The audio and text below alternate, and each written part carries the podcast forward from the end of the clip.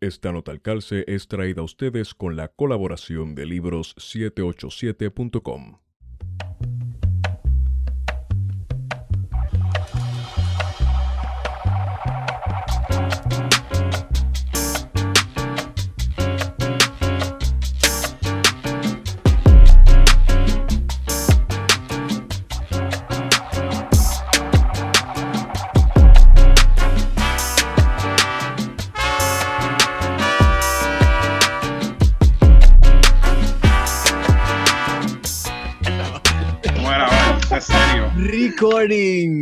se acabaron los chistes No, de se acabó droga. el vacío.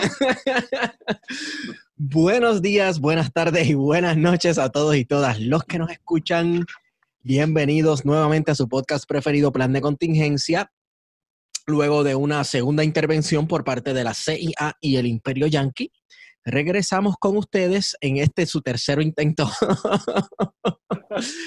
Eh, me acompaña Guaronex Padilla Martí, que es la que guarió.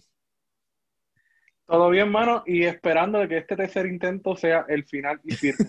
Confía, sí. Hay que tener fe. Yo voy a, per- yo voy a permitir que eh, nuestros visitantes se presenten. Dale, Fran. Pues mi nombre es Francisco Santiago Cintrón, copresidente de, del Movimiento Independentista Nacional Asturiano, a sus órdenes. A fuego, pues. No me digas lo que le cons... Sencillo, al Ah. punto. Al grano. Ya llevamos, no, ya, ya llevamos, ya llevamos dos intentos. Yo Sí. quiero oír. Sí, ya, ya. Vamos allá. Ya se acabó. Nada, mi nombre es Ricardo Quiles González, ah, militante del Partido Independentista Puertorriqueño y candidato a la alcaldía de Junco por dicho partido. Saludos a todos, todas y todos. Y ambos son, ambos son parte de la campaña contra el no en el plebiscito eh, de este 3 de noviembre. Eh, así que con ellos vamos a estar hablando sobre esa, sobre esa campaña. eh, Poder no, po- poder no. por el no. Con el no, la Contra, el por el no, no, porque sería así, ese, no, no, no el sí. no. Miren, este, ¿qué ustedes creen de este plebiscito de ahora? Es otra como que otra estupidez del PNP para sacar a sus votantes de el sofá de sus casas y vayan a votar. Y de una vez, como que, pues de una vez ya estás allí. Lo que toma es, mira, una X debajo de la palma y ya, y te vas Claro. a tu casa y ya, ¿verdad? ¿Qué Sí, no, yo creo que, yo creo que, bueno, yo creo que todo el mundo está claro de eso, en verdad, este, eh, el plebiscito, o como se le está llamando la campaña, el plebitruco es, es el meme este de SpongeBob abriendo la cajita, abriendo la cajita la vieja confiable del Claro. PNP cuando ven, cuando la cosa está mala en la base, necesitan alguien para que, para que Sí. se jamaquee esa base y salga, y salga a votar, pues, es la que les funciona, la que les ha funcionado, y pues, como era de esperarse ellos, cuando la cosa está apretada para ellos, han tenido un cuatriño tan chulito que han tenido los PNP, les necesitaban algo para que esa base que se motivara a salir a votar. Y yo, que también este, este plebiscito también hay que verlo en, en- en su justa perspectiva de que el plebiscito del 67 se da precisamente en una coyuntura en la que está el movimiento de descolonización en Puerto Rico, eh, está en África, Asia, eh, y aquí mismo en el Caribe hay un proceso grande de descolonización enmarcado en la resolución 1514, y en Puerto Rico hay un resurgir del movimiento independentista eh, liderado precisamente con, por Juan Mario Brá. ¿Y qué hace el gobierno de Roberto Sánchez Vilella? Ah, pues hay un cuestionamiento a la legitimidad del Estado Libre Asociado, vamos a hacer un plebiscito, que es precisamente ese, ese primer plebiscito, el de 67. Y luego de ahí, en los 90, tuvimos dos procesos plebiscitarios bajo un gobierno eh. Luego, en el 2012 tuvimos un proceso plebiscitario este, en el que se preguntó si estaban de acuerdo con la condición actual colonial y luego se dieron eh, tres opciones este, a escoger para, para resolver ese, ese, ese eterno eh, problema que, que tenemos en Puerto Rico, que es el del Sí. estatus. Eh, en 2017 hubo otro plebiscito. eh, Ese es el más, ese es el más pronto lástima que me da. Ese es mi favorito, en verdad. Eh, ese fue el plebiscito de la estadidad, este, que la estadidad ganó abrumadoramente, ¿verdad? Este, Eso es así. Claro. se, dice, se designó una comisión eh, permanente para ir al Congreso de los Estados Unidos y pedir la silla a, de senadores y representantes. eh, y no sucedió nada. Así que, como no sucedió nada, pues entonces el, el Partido Nuevo Progresista nuevamente eh, quiere convertir las elecciones en un, en un proceso plebiscitario para intentar adelantar la estadidad y sacar a ese corazón del rollo, seguramente que, que anhela eh, que Puerto Rico se convierta en el estado número 51 o 51. Pero Tenki, Tenki, dame Tenki, dame Tenki, Wario. Lo que pasa es que con el, el plebiscito del 2012, el PNP dice que eso fue una victoria para ellos. ¿Verdad? Entonces, si eso fue una victoria para ellos, que ellos se pasan diciéndolo y se pasan diciendo, ya el pueblo votó en dos ocasiones, etcétera. ¿Por qué van a hacerlo una tercera vez? Si ya van de que supuestamente dos veces corridas que ya el pueblo decidió y supuestamente no. Yo, me yo recuerdo que tanto Ricardo Rosselló como Jennifer González prometieron que dentro de los primeros 100 días ellos iban, no, yo, yo voy a ir a Washington, yo voy a hablar con el Congreso de los Estados Unidos porque a mí me conocen allí y qué sé yo qué diablo.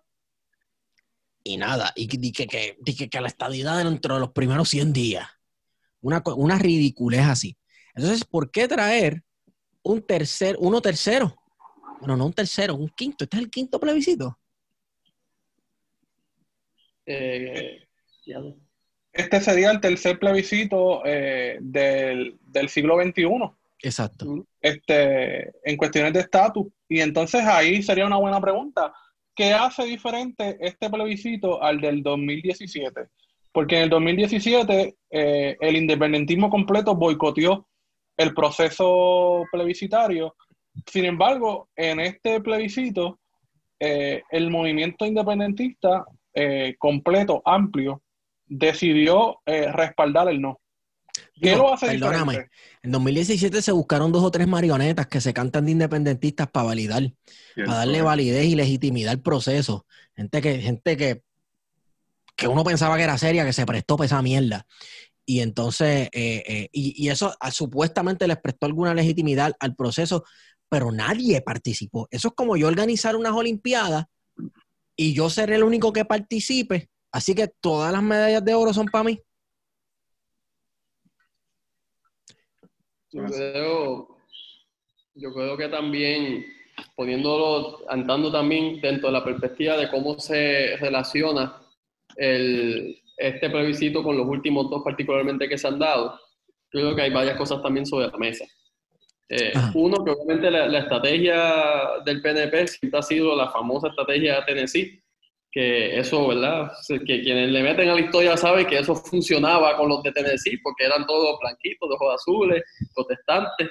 Una Y porque había una confrontación directa política, de ir al Congreso y enfrentarse, no Claro. venir a hacer una comisión desde un lobby en, en- en una oficina en Washington.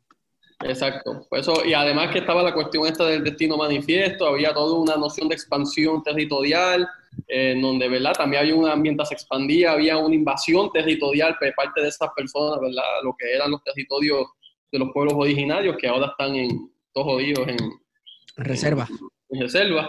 O sea que hubo un proceso muy particular, muy, muy racista, muy racial, o sea, con, con una, con unas cuestiones muy, muy, muy particulares, un proyecto muy particular de expansión de esta gente. Este, pero por, por otro lado, en el caso específico del 2017, que se da ese boicot, eh, hay una situación particular y es que también ese plebiscito cuando se presenta en un inicio era estadidad sí o no. Y de hecho, si ustedes se acuerdan que hubo un proceso de parte de distintos sectores de- del independentismo de decir, pues vamos para adelante, vamos a estadidad sí o no. Y fue de parte de una negociación por parte de los populares con el Partido Nuevo Progresista que se va de nuevo a, a la- a las tres opciones y entonces que se da el boicot de, casi todos los sectores de políticos de este país, algo por el, por el partido, por el Partido Nuevo Progresista, y se vio porque de- de- de- dentro de las elecciones coloniales, de una participación que por lo general fluctúa en los 80%, si no me equivoco, la última fue la más baja, que salió en los 60, 70, eh, participó un 23% de la población, lo cual es un desastre. Eso es un desastre. Pero, pero ahí sí entro, pero con eso quiero atarlo con este nuevo plebiscito, porque hay algo muy importante Y, ¿verdad? y, aquí entra, de mi, perspectiva, por qué yo pienso, quienes, quienes escuchan, por qué deberían votar por él. ¿no? Y es que una cosa es el impacto eh, legal directo que pueda tener este proceso en el futuro ¿verdad? de descolonización del país. Y otra cosa muy distinta es cómo eso influencia las percepciones de las personas sobre en dónde estamos en esa correlación de fuerza, ¿verdad? por la anexión o por la independencia, etcétera, tanto dentro de Puerto Rico como fuera de Puerto Rico. Porque esto no es, un, esto no es una situación de solo Puerto Rico está mirando la cuestión, ¿no? ¿no? O sea, tanto múltiples sectores en Estados Unidos, incluyendo puertorriqueños en Estados Unidos, lo ven, y también los países alrededor nuestro, no es que son ignorantes de lo que pasa en nuestro país, están muy pendientes de lo que pasa. Y cada vez que surge una situación de plebiscito, y esto es lo importante, ¿no? Sí hay un trabajo que se tiene que hacer y que por lo general hacen sectores independentistas, eh, tener que explicar, ¿no? Que, porque obviamente nos preguntan, o sea, ah, salió 95% estadidad, ¿qué pasó ahí? Y hay uno, ¿verdad? Tiene que, llevar a cabo ese proceso de diálogo y de explicar qué fue lo que pasó. Pero yo creo que lo particular ahora es que aún hay dos elementos importantes. Primero, que a diferencia del 2017, eh, y esto lo, señaló Guadio, ya, ya no hay un boicot general de sectores independentistas al proceso, sino que todo lo contrario, hay una participación muy grande de múltiples sectores independentistas en la iniciativa que eso es importante para efecto de, volvemos, de la percepción de las personas. Y eso, lo que, y eso es crucial porque aun cuando, ¿verdad? Para mí esto es una encuesta y sabemos que esto es una encuesta que utiliza el Partido Nuevo Progresista para sacar a sus electores a votar, sabemos que hasta el mismo Departamento de Estado de los Estados Unidos, no es de justicia, pero no es que a mí me importa lo que ellos digan, pero igual me, me es muy interesante que ellos mismos digan que esto es una falsa. O sea, todo el mundo está claro que esto es una falsa, pero la percepción de las personas también es muy importante y siempre después del 3 hay un 4 de noviembre en donde hay que trabajar con, mira, este, ganamos con el no, o sea que fue una derrota para la estadidad, lo que puede dar un impulso desde la, cómo nos pensamos como, como población, ¿verdad? Hacia nuestro futuro, o gana el sí, y aun cuando uno pudiese decir, ah, no, sí, ganó el sí por un, qué sé yo, un 52%, y nosotros tenemos un 48, que también es un, pues, alguien puede argumentar que es un crecimiento, igual se ve desde una perspectiva de debilidad. Y eso puede ser problemático y puede envalentonar a sectores de derecha, tú sabes, de las naidas de la vida, de las tatas de la vida, a querer, tú sabes, ser, más agresivos y agresivas en, en, las políticas tan nefastas que hemos tenido hasta el momento, ¿no? O sea, que esto sí tiene implicaciones. Te pregunto, eh, ¿Piensan ustedes que, esa unión que hubo en el plebiscito del 2017, en la que todos los sectores, tanto independentistas como soberanistas, se unieron en un frente histórico que no se había dado desde el 67 precisamente, tuvo que ver que, o, quizás esa unión que, se planteó en algún momento como, histórica y como peligrosa eh, para los sectores más conservadores y de derecha, eh, en Puerto Rico influenció en que el Partido Popular decidiera ir a Estados Unidos a que se incluyera la opción eh, del Estado Libre Asociado en el plebiscito? Es decir, que si, que si el, que el Partido Popular fuera a, Washington para que se añadiera su opción, está enmarcado en que tuvo miedo eh, por la unión de los sectores independentistas y soberanistas como un bloque único, eh, o, simplemente estaba enmarcado en el sentido de que querían defender eh, la colonia. ¿Qué piensan? Ambas. Yo creo un poquito de ambos realmente, sí. Son mutuamente excluyentes. Porque recuerda que dentro de ese espacio eh, dentro de las personalidades que se desplazaron por, por abstenerse del proceso, es una persona que en este momento, por lo menos para efectos del Partido Popular, ¿no? Este, a mí ella no me gusta, pero ¿verdad? Para, efectos del análisis político, este, era Carmen Yulín, ¿no? Y pues ella, ¿verdad? Para, efectos del Partido Popular Democrático, pues se veían ya sus intenciones de tratar de retar el sector que uno le pudiese llamar dentro del conservadurismo, conservadurismo del Partido Popular Democrático, pues obviamente está Carmen Yulín, pero también están los, ¿verdad? Este, los Hernández, ese otro sector que es mucho más sí, sí, sí, eh, conservador, ¿verdad? Recalcitrante. Eh, que de hecho, por lo general de ese sector, si salen del partido, se van para el Partido Nuevo Progresista. Oh, eh, O sea que hay- sí hay una pugna interna eh, al interior de intereses económicos y de intereses de poder, ¿verdad? Que yo ent- entiendo que llevó también a, a eso. Porque yo creo que hay, hay un poquito de ambos, además de que, volviendo a las percepciones, eh, de la misma manera que, por lo menos del sector independentista, eh, hemos eh, atacado muy duro eh, la segunda pregunta del 2012, ¿verdad? En donde se inflaron los números del, del anexionismo. Aquí nadie duda de la legitimidad de la primera pregunta. Y, no, y no, de hecho, nos, nos ha servido muy bien esa primera, esa, esa primera pregunta, ¿verdad? La primera pregunta, si, para quienes no se acuerdan, el plebiscito 2012 eran dos preguntas. La primera era si se quieren mantener bajo el estado de vida asociado, sí o no. Y después, si votabas no, pues entonces escoger la, la, una de las tres opciones. Pero en, la, en, esa primera pregunta, más de un 50% de las personas que participaron votaron no al estado de vida asociado. Y eso, en mi opinión, ha llevado, en conjunto con el desgaste económico, con el desastre de los dos partidos, etcétera, eh, algo que para mí era inédito. Este, eh, pero, ¿verdad? Pues, pues, que me da que, que un poquito refuerza el, el, la posición independentista, que y a mí me sorprendió, que es cuando Charlie dijo que él era, él era, claro, él dice que como está en la zona de transformación, yo obviamente nadie le ve creer a él, pero que, que, él, que alguien del Partido Popular en un debate de gobierno diga, no, sí, es que Lela está muerto, es cierto, y todo el mundo diga, es que es cierto, Lela está muerto, que la colonia está muerta, eh, eso sí tiene un impacto, ¿no? Sí, eh, una, una, inmensa mayoría, o sea, una mayoría de gente dijo que, que no quería lo que estaba ahora.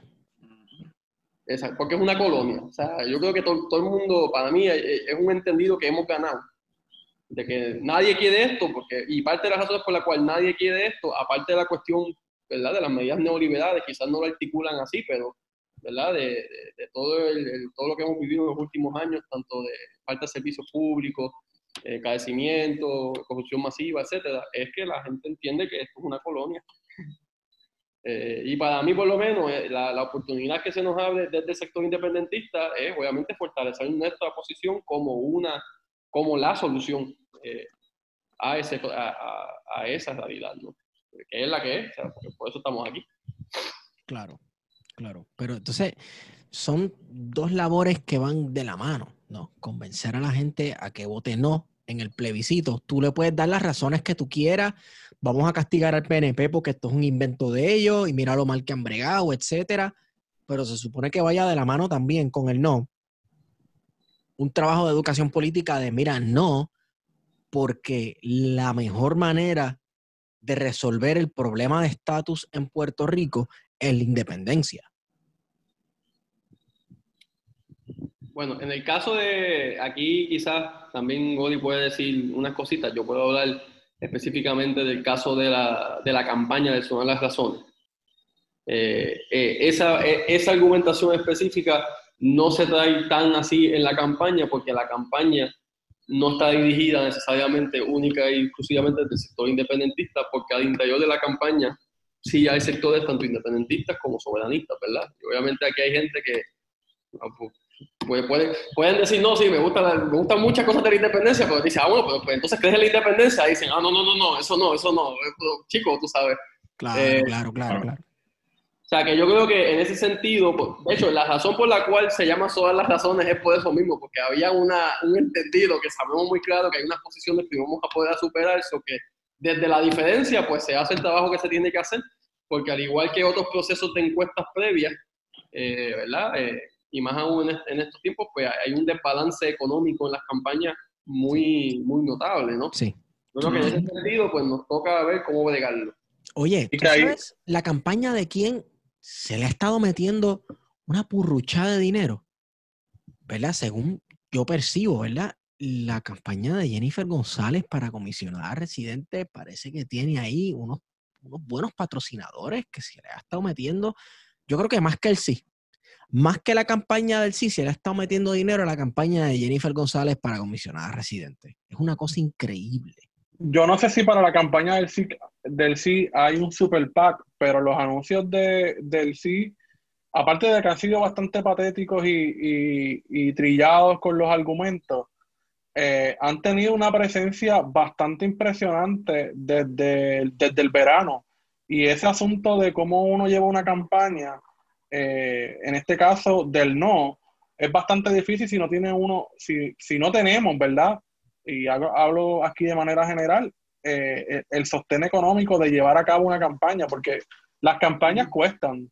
Eh, y no sé si en este caso me parece que no hubo una, una, un financiamiento público, como en otras ocasiones donde había un presupuesto eh, para que las distintas organizaciones que iban a representar las opciones pudiesen llevar a cabo una labor educativa. Este, y ante, ante esa ausencia, pues obviamente que hay un sector eh, PNP específico que va a buscar algún tipo de super PAC para que le financie esa campaña y por eso es que tenemos estos anuncios eh, con, con mexicanos, con ahí están utilizando el target, ¿verdad? De, los de, inmigrantes eh, hacia los Estados Unidos para un poco vender la ciudadanía estadounidense como un privilegio. Este, que también pierde de perspectiva, ¿verdad? Eh, el asunto de que no es lo mismo ser un ciudadano en los Estados Unidos eh, que ser un ciudadano en la colonia de Puerto Rico. Este, y un poco sobre, sobresimplifica eh, eso, pero la campaña del, del CIS ha basado básicamente en eso, en meter miedo en el asunto de la ciudadanía, presentarla como un, un privilegio y sobre todo apropiarse de mucha de la narrativa o de los relatos que tradicionalmente utilizaba el independentismo sobre la colonia, de cómo la colonia nos jode, eh, ellos han estado utilizando el, ah, votan eh, no a la estadidad, eh, sí a la estadidad, no a la colonia, la colonia mata. Algo así es que dice la campaña. Y, eso es algo que te diría un independentista. Eso de la colonia mata, eso está como que bien, tú sabes, diablo, esto lo hizo un independentista, no me chave, está cañón. Hasta que verlo de estadidad. Igual puede ser un estadista revolucionario. Claro, como doña Miriam bueno, me refería a otros de los 90, ese tipo de gente así, pero... Ah, ah bueno. Pero, pero sí, ¿no? Y, aquí yo creo que hay un asunto, al menos yo percibo, ¿verdad? Yo no he estado muy... O sea, voy a ser honesto, no he estado muy pendiente a, la campaña plebiscitaria. Sí, tengo el apoyo, ¿verdad? Con, mis imágenes en las redes y demás. Pero pienso que, el asunto del, del, verano del 19 tiene mucho que ver en cómo se, cómo se articuló la respuesta a este plebiscito, porque de alguna manera también es un voto contra esta administración, ¿verdad? Contra todas esas medidas neoliberales de esta administración. Castigando. Y no sé, no sé cómo ustedes, exacto, no sé cómo ustedes lo perciben en cuanto a si este, si esta respuesta eh, en contra eh, responde precisamente a un voto de castigo o cómo se articula ese no, más allá de la soberanía. Sí, no, yo. Bueno, yo, yo creo que partiendo de ese mismo punto del asunto del verano del, año pasado, yo creo que hasta cierto punto sí, creo que hay, hay unos grados de, de cómo la gente realmente ve el plebiscito, porque yo, yo creo que, como, como habíamos dicho, por lo menos mi experiencia en la calle es que la gente a mí no, no me tiende a hablar del plebiscito cuando yo estoy hablando, visitando comunidades. Yo creo que, mano, yo creo que la gente realmente está clara de lo que significa el plebiscito, por qué existe, por qué el PNP lo hace, las razones por las cuales lo hace.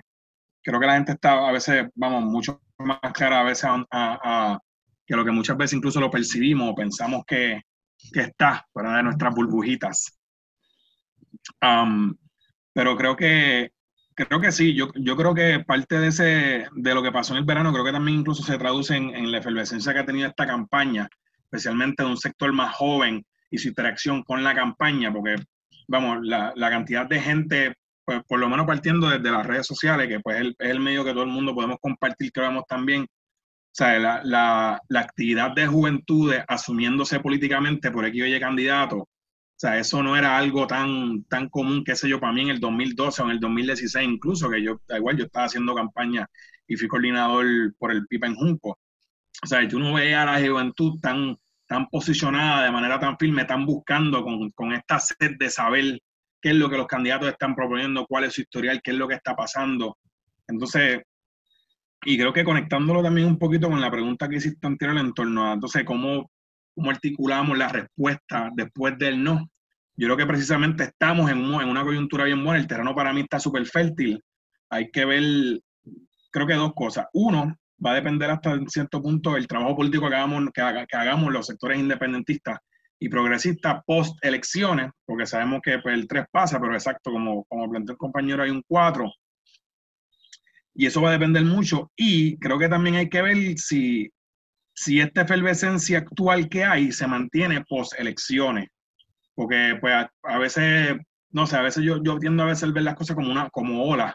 Porque la ola está en un high, pero cuando la ola baje, va a haber una calma. Entonces hay que ver qué va a pasar post. Es que también creo que es una lectura que pues, hay que hacer cuando pase. ¿no? Para mí, yo no me atrevería a predecirlo desde ahí. Hay que ver cómo la gente, la gente y la juventud específicamente, post elecciones, van, si van a mantener esa efervescencia política en torno, a lo, en torno a lo que está pasando y en posicionarse en los problemas del país, o simplemente creo que o se van a sentir en victoria o se van a sentir derrotados, me, me sigue. Creo que va a haber muchas lecturas que va a haber que hacer a partir de las elecciones, pero creo que sí, creo que el terreno está fértil. Creo que tiene que ver mucho el verano. Yo creo que la gente está bastante clara, específicamente con, con eh, el torno a que, al hecho de que no gane el PNP, porque todo el mundo sabía que incluso los que estuvimos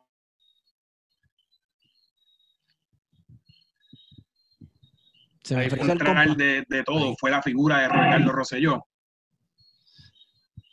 Pero en adición a eso, cuando uno estaba en la calle, tú veías también consignas en contra de Chas, de Tata, un montón de sectores del PNP que han sido los promotores de medidas bien neoliberales, de, medidas que van en contra de, que van en, que van en contra de la mujer, en contra de, las diferentes identidades de género. Yo creo que creo que hay muchos de esos factores que contribuyen a que la gente entienda que sí, vamos a votar no a esta idea, pero también es no a la corrupción, no al PNP, no a Chats, no a Tata, yo, yo creo que estamos en, en, una coyuntura bien buena para poder lograr algunas cosas pues, post elecciones. Sí, lo se hace el trabajo correcto político. Ricardo, tú sabes que es lo irónico. estaba mencionando de cómo este eh, el régimen Ricardo Rosselló, ¿verdad? De, estos últimos 3, 4 años, se echó en contra las personas, ¿verdad? De la comunidad LGBT y, personas con eh, identidades de géneros no binarias. A la misma vez, se echó en contra la comunidad religiosa al nivel que fundaron un partido para correr ellos.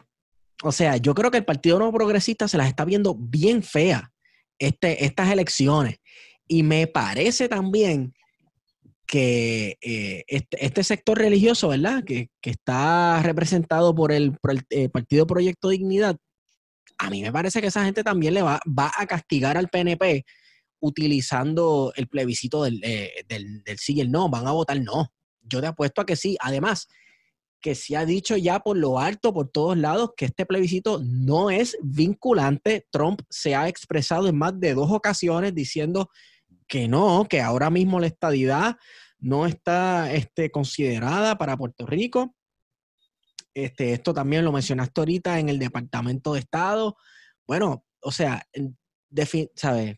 Definitivamente este plebiscito es una herramienta para hacer que ese elector que está enchismado con el PNP, porque, ¿sabes? Es, no puedes tapar la mano con el cielo, ha bregado súper mal en este cuatrenio pasado, pues por lo menos, mira, oye, vota por el ideal, vota por el ideal.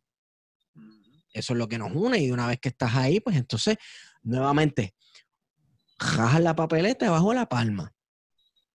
Ahora, ¿cómo es que uno eh, le hace campaña del no a gente que es PNP? Eso está difícil. Ustedes tienen idea, ustedes lo han hecho, han hablado con personas, ¿verdad? Yo tengo aquí dos personas que son candidatos para puestos políticos en sus respectivos municipios. Han hablado con personas PNP que le han tenido que decir, mira, vota no, no seas tú sabes, no dejes que te cojan de bobo de nuevo. Yo no soy candidato, pero tengo una anécdota. Cuéntame, cuéntame, cuéntame. Mira, pues antes de inclusive, cuando se estaba formando la, campaña, son las razones. Este, yo, sí llegué a participar este, y, no me he vuelto a integrar a seguir participando. Múltiples razones, nunca en eso. Eh, una de ellas es el tiempo, pero sí llegué a, a participar de la discusión, curiosamente, de la juventud del MBC sobre el tema, cuando el MBC debía tomar una, fijar una posición en torno al acercamiento del plebiscito. Para quienes no sepan, pero pues, se ha hecho evidente en el debate de la gobernación, etcétera, la postura del MBC es liberar a toda su matrícula hacer lo que, o sea, votar como quiera. No, no tiene una postura, más allá de decir que es una encuesta sobre el tema. Sí. La postura que yo traje, a conciencia de que, ¿verdad? Sí habían, son, son, son pocos, pero sí habían estadistas dentro de ese espacio, fue, yo pienso que la postura idónea al momento de acercarse a estadistas y de hecho inclusive dividirlos a ellos dentro de su postura es una noción de, de sensatez. En el sentido de, hermano, o sea, tú, pues, también, tú eres estadista, no, no voy a entrar en lo sustantivo de eso como independentista, pero, pero aparte de eso, hermano, o sea, tú, si tú sabes que esto, que, que esto es tuqueo y, y, están tuqueando con, con, lo que para ti es un principio que tú quieres hacia el futuro como persona, ¿verdad? Vamos a partir de esa premisa. Yo, yo, yo difiero de esa premisa en, en, esencia en lo sustantivo, pero no, no voy a entrar en eso ahora, vamos a sacarle eso de encima.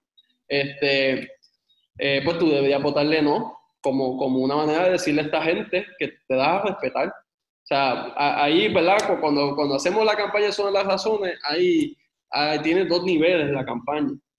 Está el elemento sustantivo de, de, aquellos, y el elemento sustantivo, el argumento sustantivo apela a los sectores que no son accionistas. O sea, en el caso, por ejemplo, yo como independentista, que también, ¿verdad? Yo sí creo en la tesis arpisuista de que eh, la estadidad es la culminación de la colonia. O sea, sí, no hay cosa más colonial que la estadidad. En mi sincera opinión, tú sabes. Yo estoy de acuerdo. Lo que hay que ver, lo que hay que ver es lo que ocurrió con Hawái y con los hawaianos originales. Totalmente de acuerdo. Para mí es una cuestión de principio, ¿verdad? Como independentista. Ahora, para, pero hay también otro argumento con la cual inclusive estoy de acuerdo, pero eso, no, eso, es lo que más me motiva al momento de, de rajar el no, pero está ahí también. Este, y es el argumento procesal. De que, mano, esto es un asunto serio, un asunto que se debe discutir, un asunto que tiene que ver con, con el futuro colectivo de nuestra gente. Esto no es un asunto para estar tuqueando en las elecciones. Este, esto no es un asunto que al momento de tomar decisiones como pueblo debe estar atado a otro proceso electoral porque se, se que, que lo que ha pasado se... Totalmente de acuerdo, se vicia el proceso. Sí, y ese es el truco del PNP, ese es el truco del PNP. O sea, ellos Mira, ahí es que tú ves el que a ellos no les importa un carajo resolver nada del estatus, ni la estadidad les importa, porque ellos vinculan su proceso electoral con el proceso este, de, de resolverle el estatus colonial de Puerto Rico. Pero en realidad ahí es que se nota que es para que la gente se salga de sus asientos y vote por ellos de una vez. Ahí es que tú ves que el PNP no le importa ni la estadidad. Sí, sí, el, el programa político montado por Luis Fortuño para, ¿verdad? Para que, que es anclado en la ley 20 y la ley 22, por definición es contraria a poder acceder a, a Estados Unidos porque es un trato eh, económico preferencial que si Puerto Rico fuese, ¿verdad? Un Estado miembro de la Unión, por las cuestiones de derechos intercomerciales de los Estados, no puede hacerlo. O sea que en ese, es bien interesante la, sí. la, la, cuestión, ¿verdad? Pero en eso, en eso hay que dársela a doña Miriam Ramírez de Ferrer, que desde el día, oye, no se rían, no se rían, que desde el día uno esa señora ha dicho, la ley 20 y 22 va en contra de la estadidad y que Fortuño ha sido el peor gobernador para la estadidad en Puerto Rico. Yo sé que ella se va lo loco a veces, pero en esa hay que dársela. Claro, no, y, y yo creo que... Yo quería mencionar... Ajá. No, suma, suma. La de Guadio.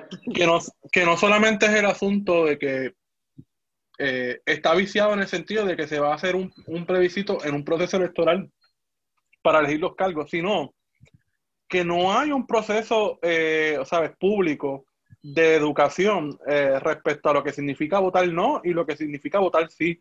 Y sí, entiendo que en la ley había un, un presupuesto asignado para, para, para, defender el sí, pero entonces no había un presupuesto asignado para, para la contraofensiva, ¿verdad? El no. Y entonces no, no hubo eh, un proceso o una campaña educativa objetiva eh, en, cuanto, en cuanto a la educación. Y eso, eso de por sí, eh, a mí me diría, pues mira, si este proceso está viciado, pues vamos a, vamos a, a votar en no. ¿Sabes? Para mí una de las principales razones por las que yo voy a votar no es precisamente eso, que está viciado desde el principio. Eh, que no hubo un proceso de educación, que no hubo una financiación pública para que todas las partes eh, que vamos a participar en este proceso electoral de noviembre estemos informados de lo que representa o lo que significa votar eh, no o votar sí. Lo que ha habido es una, una sobresimplificación con la campaña eh, del PNP en cuanto al sí, que no es una campaña honesta, es una campaña sumamente deshonesta. Y a mí en ese sentido, pues e, ese es, es uno de los argumentos principales para votar no.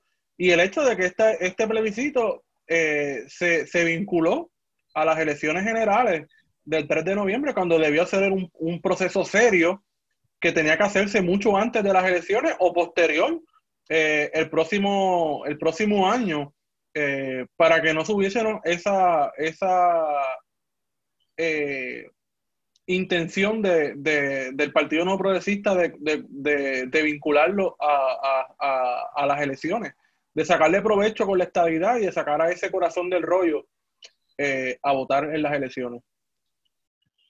Sí, yo, yo, yo pienso que un poco ellos lo hacen también eh, apretados por el tiempo. Eh, porque aquí hay varias cosas cogiendo y no solamente en Puerto Rico. O sea, porque de la misma manera que Trump ha dicho, y también Mitch McConnell, porque no es solo Trump, o sea, el Partido Republicano como institución ha dicho que no te pintes que no va. Eh, de parte del, del, del, sector del Partido Demócrata, más hacia la derecha del Partido Demócrata, han utilizado la realidad, ¿verdad? Los cambios demográficos ante la inmigración masiva de puertorriqueños a los Estados Unidos por la crisis colonial que hemos vivido y la crisis no liberal que hemos vivido. Y he utilizado eso de una manera muy oportunista para tratar de agamajar votos para, ¿verdad? La, eh, la campaña de Biden. O sea, Biden así mismo lo ha dicho. Mientras eso está corriendo, eh, sí ha habido y, eso hay que también, entender, para mí es importante desde el sector independentista tenerlo muy claro porque, porque está ahí. O sí hay un avance de muchos sectores, adentro de muchos sectores liberales en los Estados Unidos, inclusive de izquierda, eh, que han comprado la narrativa eh, muy simplista y hasta de, a mí hasta de supremacía blanca, de, de culpa blanca, de esto es un asunto judicial de derechos individuales, esto no es un asunto... De derechos, derechos civiles y humanos. Sí, sí, eh, eh, eh, judicializan las, el, el, problema y lo hacen un asunto de la persona como individuo. Uh, no, y de esa manera invisibilizan totalmente, como lo han hecho anteriormente con otras poblaciones en los Estados Unidos, la situación política de lo de, de qué esto significa, ¿no? Porque esto, esto es un, un problema sí. que se resuelve políticamente, no, no por los tribunales ni, ni por derechos individuales. Y si a eso tú le sumas, ¿verdad? Eh, la avanzada de Alexandra Cortés, en el sentido de, de, de, de ¿verdad? Este, con, con, las críticas que le podamos tener a la pieza de legislación que sometió y el proceso que ella, la manera en que lo sometió, pero que indudablemente, ¿verdad? Lo que dice la pieza es por una asamblea constitucional de estatus. Tengo que leerla de nuevo, o sea, no sé cuánto se parece a la propuesta del PIPIA del Colegio de Abogados, pero que está ahí también eh, pues, eh, aquí cuando... Creó una conversación. Sí, creó la conversación. Sí, sí. La, la, la, candidata, bueno, eh, la legisladora Alexandra Ocasio Cortés, creo que al principio estaba con el discurso, ¿verdad?, de derechos iguales para todos a través de la estadidad, etcétera. Sí. Ella cayó. Pe pero para, cayó en eso. Me parece que de un tiempo para acá la orientaron. ¿Verdad? Eso fue el Junta de Mujeres se reunió con ella ya. Cuando Exacto. se dio ese, ese, esfuerzo, ahí es donde sale ese videazón. Exacto. Este, y creo que, exacto, la sentaron, la orientaron y no sé si ahora, no sé en realidad si ella entonces está abogado, abogando por la descolonización como término genérico, por la independencia específicamente, no sé cuál es el estatus de ella ahora mismo, pero yo creo que en este plebiscito se puede crear otra vez ese tipo de conversación si se vota por un no masivo. Si le dejamos saber, ¿verdad? Con todo y que esto no es vinculante, esto no es dejarle saber al Congreso de los Estados Unidos, etcétera, porque sabemos que quien tiene el poder aquí al final del día es el Congreso de los Estados Unidos y la Junta de Control Fiscal.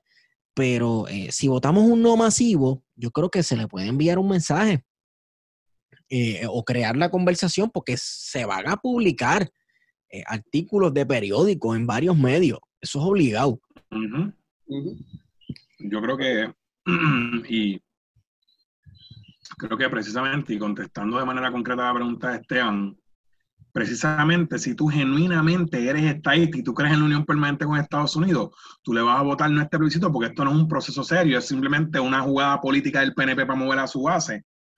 Y tú sabes que esto no, que no, un, no es un proceso serio, no es un proceso vinculante. Esto no te va a dar los resultados que tú quieres. Precisamente, vota no, para darle un mensaje cuando a los PNP de que tú no estás de acuerdo con lo que ellos están tratando de hacer y el balón político que juegan para moverle a su base y en vez de ese plebiscito, o el plebitruco, como se le está diciendo, vamos a empezar, como acabamos de decir, una conversación seria de cómo queremos que sea el proceso de descolonización del país. Que las, opciones, las, opciones están y las hay y los mecanismos existen. La, la, la pregunta y la discusión entonces que nos toca es cuál es el mecanismo que nosotros queremos usar acá. ¿Cómo ustedes creen que se traduciría? ¿Tú sabes qué es lo que pasa? Que, ok, si gana el sí, no importa que participen seis personas y todas voten que sí, si todo el mundo boicoteara el plebiscito, eh, los PNP no se callarían la boca, bro. Estaría, estaría insoportable. Pero si gana el no, estaría, es como que diablo, sí, no, sí, ok, está bien. Hiciste un field day en que tú fuiste la única, la única escuela que participó, ganaste, no me importa. ¿Verdad? Como el 2017.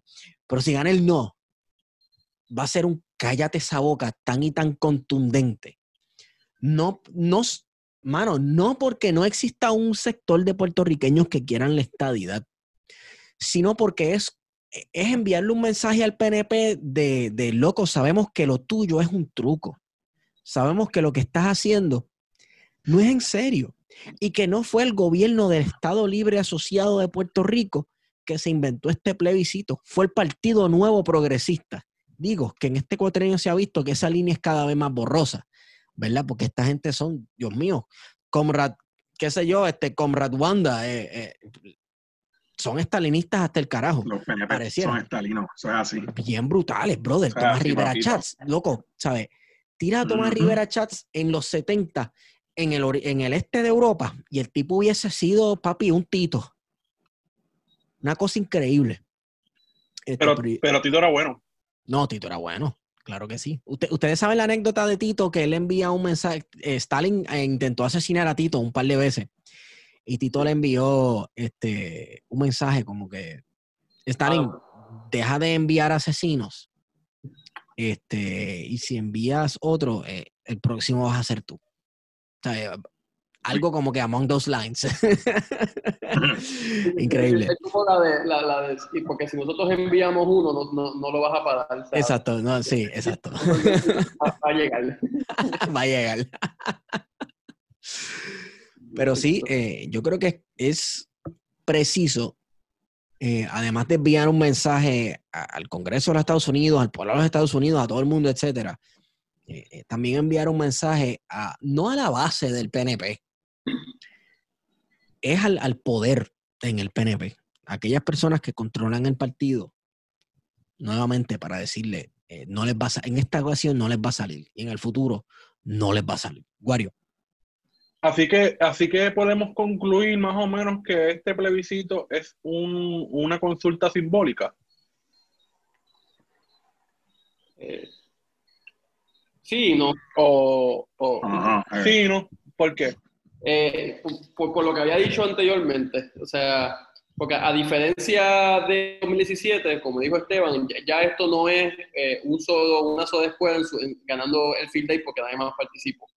Entonces, eh, sí es simbólico en el aspecto procesal de que tenga una implicación concreta, eh, ¿verdad? En la, en, la, que todas las partes están de acuerdo, bueno, pues si pasa esto, esto es lo que va a ocurrir después. eso que en ese sentido sí puedo argumentar que es simbólico, Ahora, si vamos a hablar de hegemonía, si vamos a hablar, ¿verdad?, de, de, del aspecto cualitativo, de cómo las personas perciben la cuestión, y ojo, esto yo lo estoy amarrando, por ejemplo, el, el, que, el que hay una victoria del no con que se inscriba el Partido Independentista puertorriqueño y saque tres, cuatro veces por encima de los votos que han sacado en los últimos años, por ejemplo. Es importante. Yo creo que eso se ve, a mí, en mi opinión, eso fortalece hacia el posterior al 4 de noviembre este, la fuerza independentista y las fuerzas progresistas en este país. Ojo, ¿verdad? Y bueno, dentro también del contexto, amparándose en el plebiscito del 2017, esta gente legisló a la misma vez que lo del estadidad 51, el, el que van a participar, ¿verdad? Porque sí, con fondos públicos de Puerto Rico en las elecciones presidenciales de, la, de las que no estas, sino las demás arriba. Y, ¿verdad? y por la cuestión de la pandemia, ¿verdad? Se, no, no, no, se, no se le dio tanta atención, pero sí hubo una decisión del Tribunal Supremo de Puerto Rico, en mi opinión muy mal escrita, eh, que dicen, sí, eso es cierto, este, ellos pueden hacer eso. O sea que después de, de, toda esa narrativa que esta gente ha creado, de mandar la Comisión por Igualdad, de, de todo, toda esta cuestión, el que la nada haya una victoria contundente del no, por un lado, y no solamente eso, sino también un fortalecimiento muy grande de sectores ¿verdad? independentistas en el país, eh, puede llevar un mensaje muy particular eh, del 4 de noviembre en adelante eh, sobre cómo nos vemos como país. Y, y eso, que, que, quizás no se mide en, en, ¿verdad? en porcentaje o quizás no se mide a nivel de procedimientos legales, sí estoy convencido que tiene un impacto en, en, en cómo organizar y, y, cómo nos vamos a ir moviendo eh, luego del 4 de noviembre.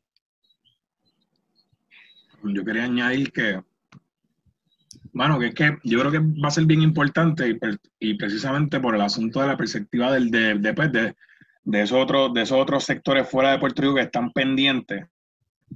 Y pues, y pues vamos, llevamos cuatro años con un liderato en el país, de comillas liderato, que ha, ha, predicado en todo Estados Unidos y en todos los medios que Puerto Rico lo que quiere es estadidad y que gana un no contundentemente en noviembre, ahora en el 3 de noviembre, uno, vas a poner las bases del partido, van, como digo, si, tú, si tu finalidad como partido es la estadidad y el pueblo te dice que no la quiere, pues, ¿qué opción te queda?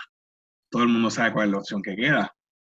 Claro, ahora ellos tendrán la madurez política para admitir eso, y, y, lo planteo porque precisamente algo bien curioso, recientemente me encontré, de casualidad de la vida, me, me eh, estaba hablando con, con, una militante del, del, del, PNP y así mismo se lo planteé, le dije, pero, le dije, pero y un ejemplo, y si, o sea, eh, la, y le dije, y si gana el no, y ustedes ganan, ¿qué ustedes van a hacer? Y ella se me queda mirando seria, como 10 segundos, como que como tiltió, y se me, se me quedó mirando y me dijo, pues lo que queda es, un, lo que queda es una opción, lo que queda es independencia. So, bueno, yo creo que es que está claro, si ya no queremos el estatuto actual 2002, si decimos que no, bueno, pues ya, es que la opción que queda ya está y nosotros pues somos los que abogamos por ella, pues yo creo que precisamente si, si ese no se gana de manera contundente en noviembre, toca de los sectores independentistas y progresistas apretar y realmente empezar una campaña de, educativa bien fuerte sobre la independencia y el tipo de independencia al que queremos llegar, que eso es otra discusión que también hay que tener. ¿Cuál es la república? ¿Cuál es la república de Puerto Rico a la cual aspiramos las personas que estamos aquí en este barco? Eso es otro y, asunto. Y que también, y que independientemente de ese resultado, ¿verdad? Eh, que yo no creo, yo no auguro que sea tan mayoritario como en el pasado, ¿verdad? Este, sobre la estadidad. Eh, independientemente de eso, eh, yo creo que, que, vamos a tener un resultado bastante polarizado en el sentido de que va a forzar a lo que ustedes están mencionando, a tener esa conversación post plebiscito.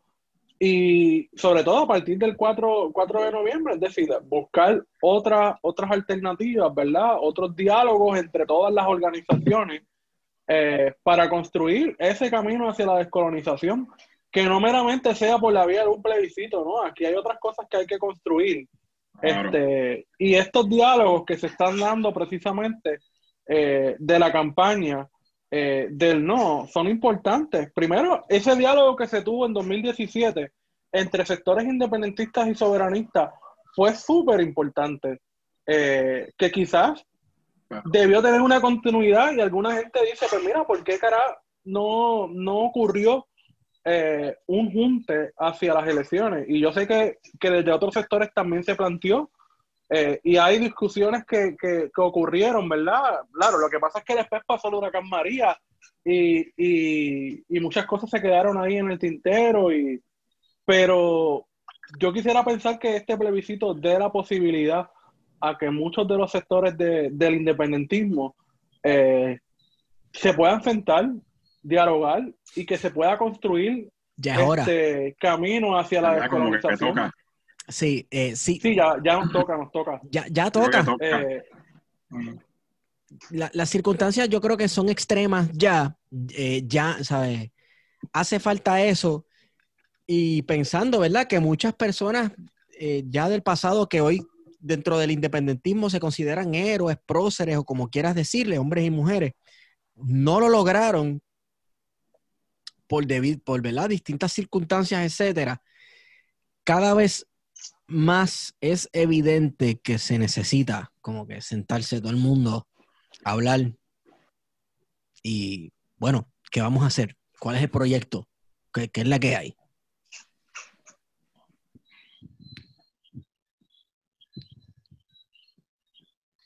totalmente, totalmente, sí. Eh, eh, es algo bien importante. Francisco, ¿qué pasó? Ah, no, no, o sea, yo lo que pienso es que este, eh, estoy de acuerdo. eh, si lo vamos a, a poner ya a nivel más. de- de- de- anclarlo dentro de la historia del desarrollo de- de- del independentismo, ¿verdad? Como, como movimiento de todos los sectores del independentismo. Eh, yo soy del pensar, y esto yo no lo anclo dentro de una noción generacional de edad. O sea, no, no, no, no, lo, no, no lo pongo así porque no, no es así necesariamente. Pero sí yo pienso que no hemos salido de- del reflujo de la nueva lucha, de lo que fue, de, de- de los simbolismos de la nueva lucha, de todo lo que tuvo que ver alrededor de la nueva lucha. Y eso no significa ni remotamente que no hubo aportaciones importantes en la nueva lucha, esto estoy minimizando eh, todo lo que sucedió bajo la nueva lucha. O sea, yo admiro mucha gente que, que ya falleció y que aún está viva de la nueva lucha, ¿verdad? Y, y yo y hay muchas cosas que yo jamás descartaría de la nueva lucha pero sí nos hace falta y nos urge como, como espacio eh, como movimiento amplio el sentarnos y decir bueno o sea ya ya lo, ¿verdad? los elementos definitorios de la nueva lucha que yo entiendo que aún están ahí desgastados ya ya pues entonces qué, qué vamos a hacer o sea, eso no significa necesariamente una ruptura como lo han hablado otros compañeros y compañeras total, o sea, tanto física de generaciones como de símbolos, o sea, de que derrumbarlo todo y desaparecerlo todo. No, eso no necesariamente es así, o sea, eso no necesariamente se, se, se transforma de esa manera. De construirme hasta que no quede nada. Pero, pero sí entiendo que eh, hace falta entonces este, sí decir, bueno, ya esto terminó, ¿qué vamos a hacer ahora? ¿Cuál va a ser el proyecto? Eh, y, ahí, ahí, ahí, y, ahí y en ese cuál va a ser el proyecto van a ser días largos porque pues esto es aquí todo el mundo tiene opinión por decirlo like Mira, este, pero viste, eso uno puede ver más o menos cómo podría hacerse eh, verificando, o sea, haciendo una investigación, enumerando cuáles fueron las causas de, ¿verdad? O, las circunstancias dentro de las cuales surgieron, de- dentro de las cuales surgió la nueva lucha. Y era que era la crisis del independentismo, eh, también se tomó de contexto el súper reciente triunfo de la revolución cubana, que mucha gente pensó, mira, caramba, al- algo es posible, algo, algo se puede dar, algo es posible. Eh, ¿Cuáles serían esos referentes hoy día? El, el acercamiento que el de independentismo de repente descubrió la clase obrera. Oh, sí, oh, sí, sí. Que no es que no era algo desconocido, vamos, No. porque Albito había participado en la huelga cañera, pero la realidad es que a partir del 59 con, con el movimiento pro independencia se vincula eh, la lucha por la independencia con una- una- un análisis de clase. Eso no había ocurrido dentro del independentismo. Sí, teníamos un partido comunista, ¿verdad? Eh, eh, desde la década de los 30, Pequeño. eh, claro, y, pe- pero es a partir de los 60 en que tenemos ese análisis eh, desde la izquierda eh, para la independencia.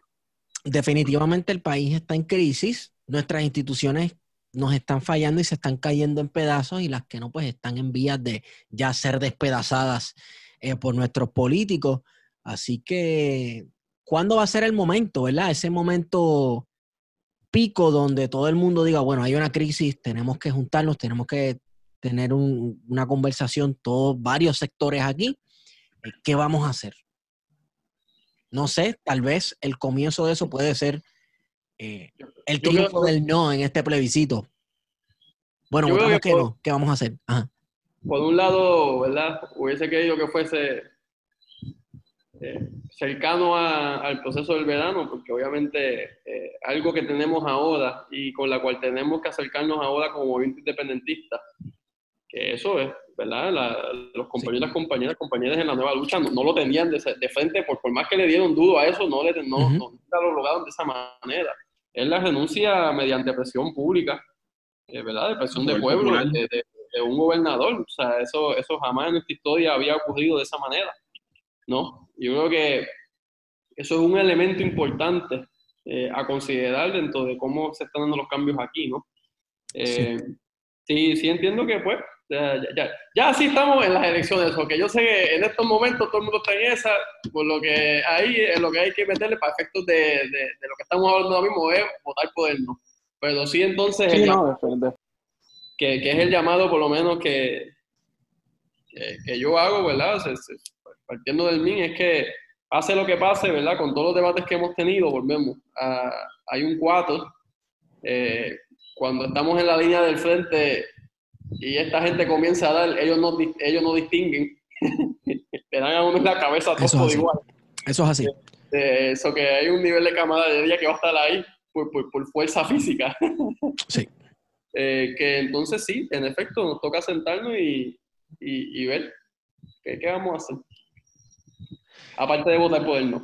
Claro, claro. Muy importante. es que esa conversación, yo, yo creo que definitivamente después de estas elecciones, independientemente de cuál sea el resultado de las mismas, esas conversaciones tienen que darse entre distintos sectores eh, independentistas y progresistas. Este, y hago énfasis en independentistas sobre todo, eh, porque para los que somos independentistas, eh, el hecho de que haya una alternativa progresista e independentista es sumamente importante en, la rienda y en la discusión pública. Tiene que existir. Sí, ¿no? Definitivamente. Una necesidad. Eh, ustedes están hablando de una alternativa dentro de las estructuras de los partidos políticos, eh, una cuestión de frente amplio una cuestión de, esta frase está bien trillada, súper trillada, pero de mesa de discusión, ¿cómo, cómo así? Yo creo que, no, yo creo que es muy prematuro el, el, delimitarlo. Sí. Es uno de los problemas. Sí. Lo que, lo que surja en el camino. ajá. igual yo creo que sí. Si logramos unos grados de consenso en el pasado ya, y por un breve instante logramos sentarnos en una misma mesa a impulsar la misma opción. Yo creo que si ya tuvimos una probadita, no nos fue tan mal. En el contexto, pues se tomó otro rumbo por otras razones que ya se han discutido aquí. ¿Por qué no podría existir nuevamente un grado de posibilidad de volver a retomar una mesa similar? ¿Con qué forma? Bueno, pues eso, eso para por, no sé. Sí, sí, te diré, por lo menos en, en lo muy personal, como tendencia de yo participar de esos espacios. Eh, y precisamente yo creo que esos son uno de los puntos casi hasta de ruptura con la nueva lucha. Este, y cuando se habla, por ejemplo, de estos espacios amplios independentistas, en el pasado se hablaba y se articulaba desde las similitudes, con el fin de intentar homogeneizar lo más posible los distintos sectores que componían ese movimiento amplio independentista. O sea que si la pregunta es si lo que estamos hablando es de un frente amplio, uniforme, bajo una misma organización, eh, yo pienso que es sumamente difícil. Eh, no, ¿verdad? no digo imposible porque en, la vida nada nunca es imposible, pero sí pienso que en, nuestra, en nuestras condiciones, en estos momentos, es sumamente difícil. O sea, que yo creo que inclusive, por lo menos mi experiencia, y yo sé que la de Carlos también, eh, en Río Piedra, por lo menos en los procesos estudiantiles, llegó un momento donde era, mira, somos pocos, estamos aquí, vamos a organizar de la diferencia. O sea, ya te, es precisamente eso. Sí, sí. ¿Cuáles son los puntos de inflexión de cada, de cada grupo? De, primera, porque la sabemos. Está bien, eso está ahí. O sea, cuando haya que debatirlo, se debate y se, y se, y se brega como se bregue, pero hay todo este trabajo que hay que hacer, vamos a hacerlo. Y se hace también. Eh, y, y, eso implica madurez, mano, porque es que, vamos, aquí, aquí tampoco podemos ser eh, eh, bobos en el sentido de que uno tiene, tiene que entender que todo el mundo tiene ideologías distintas y que eso está muy bien, que tengamos ideologías, pensamientos distintos, Eh, el asunto es cuando se hace desde la deshonestidad. Y ahí es que me parece que muchas veces el independentismo ha fallado. Eh, porque a veces se van en unas luchas bien personalistas de sucesos que ocurrieron hace 30, 40 años, que ninguno de los que está aquí presente vivió, ni vio.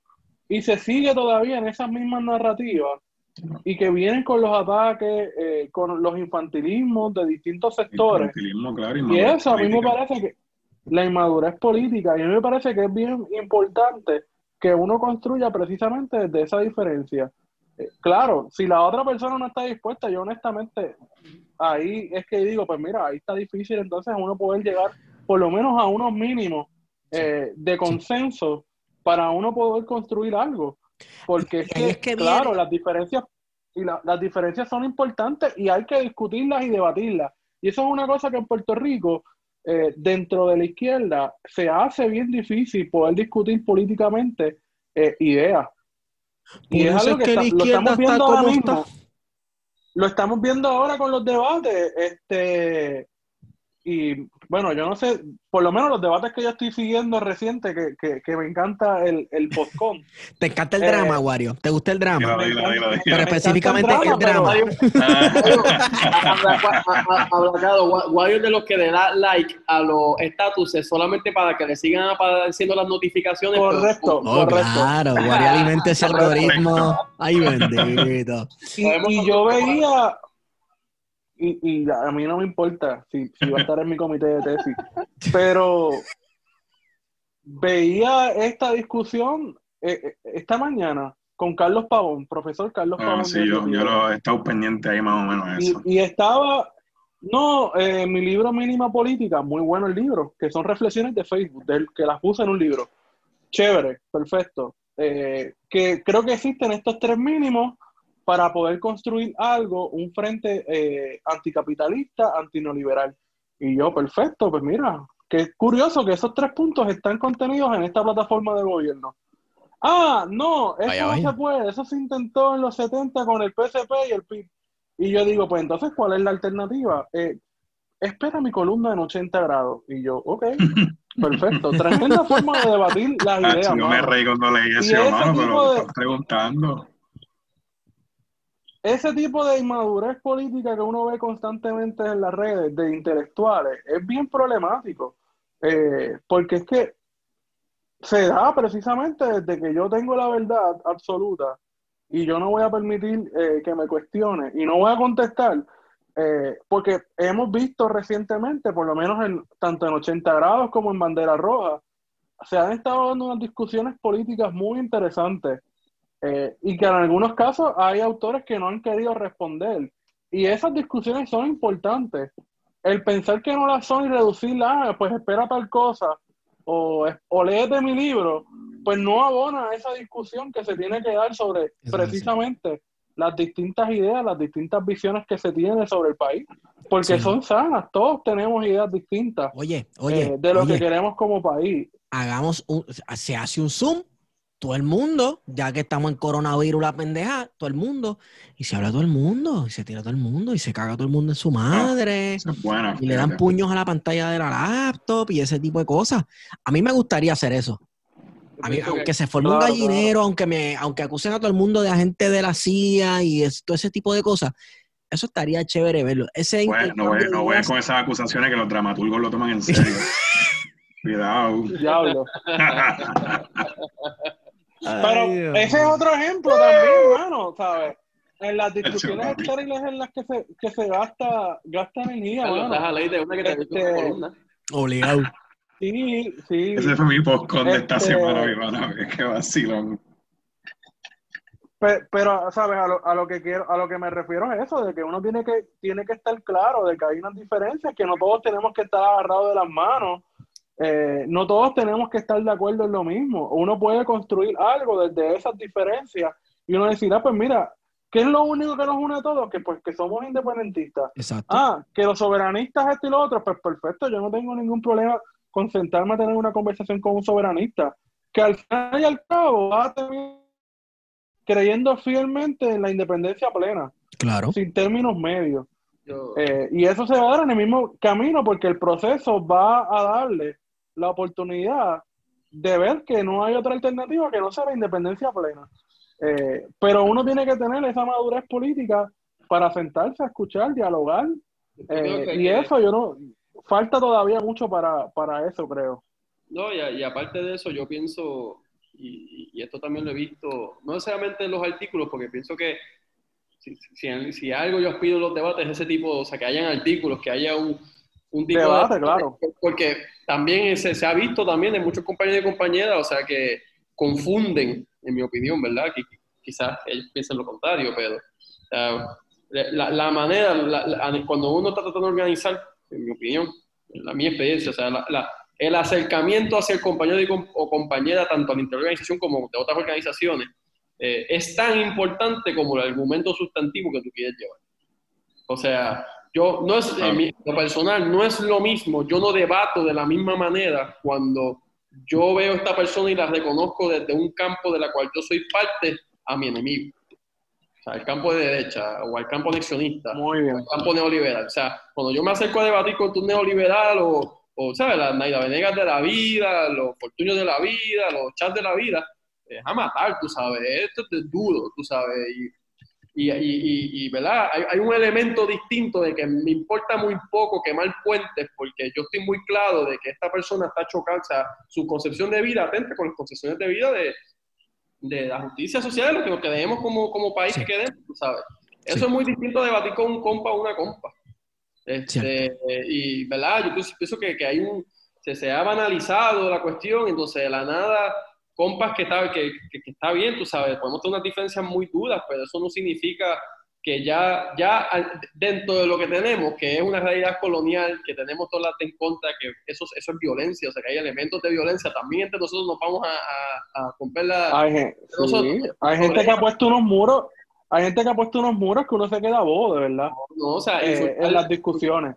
Insultar compañeros o compañeras que, que han dado vueltajos, tú sabes, que, que se han puesto a prisión, que han servido en cárceles, tú sabes, está bien mano, yo puedo tener la diferencia a nivel política más dura contigo que pudiese tener en mi vida, pero no, hay un nivel de respeto y más cuando un compañero, un compañero dio su libertad, tú sabes.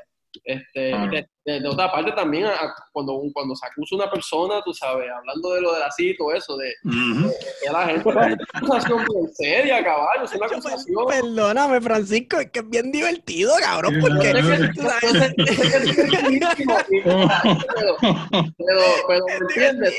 Son cosas que, que, que, que nos lo vacilamos, pero, pero ha pasado que, que, que, no, que no llegó a pasar. Eh, Chico, es que históricamente, es que históricamente, históricamente en Puerto Rico ha habido agentes de la CIA, de la policía y del FBI, eh, eh, ¿verdad? Ah, Metidos en movimientos pro independencia, etcétera. Pero, brother, cuando esa gente. Ah, ¿Cómo?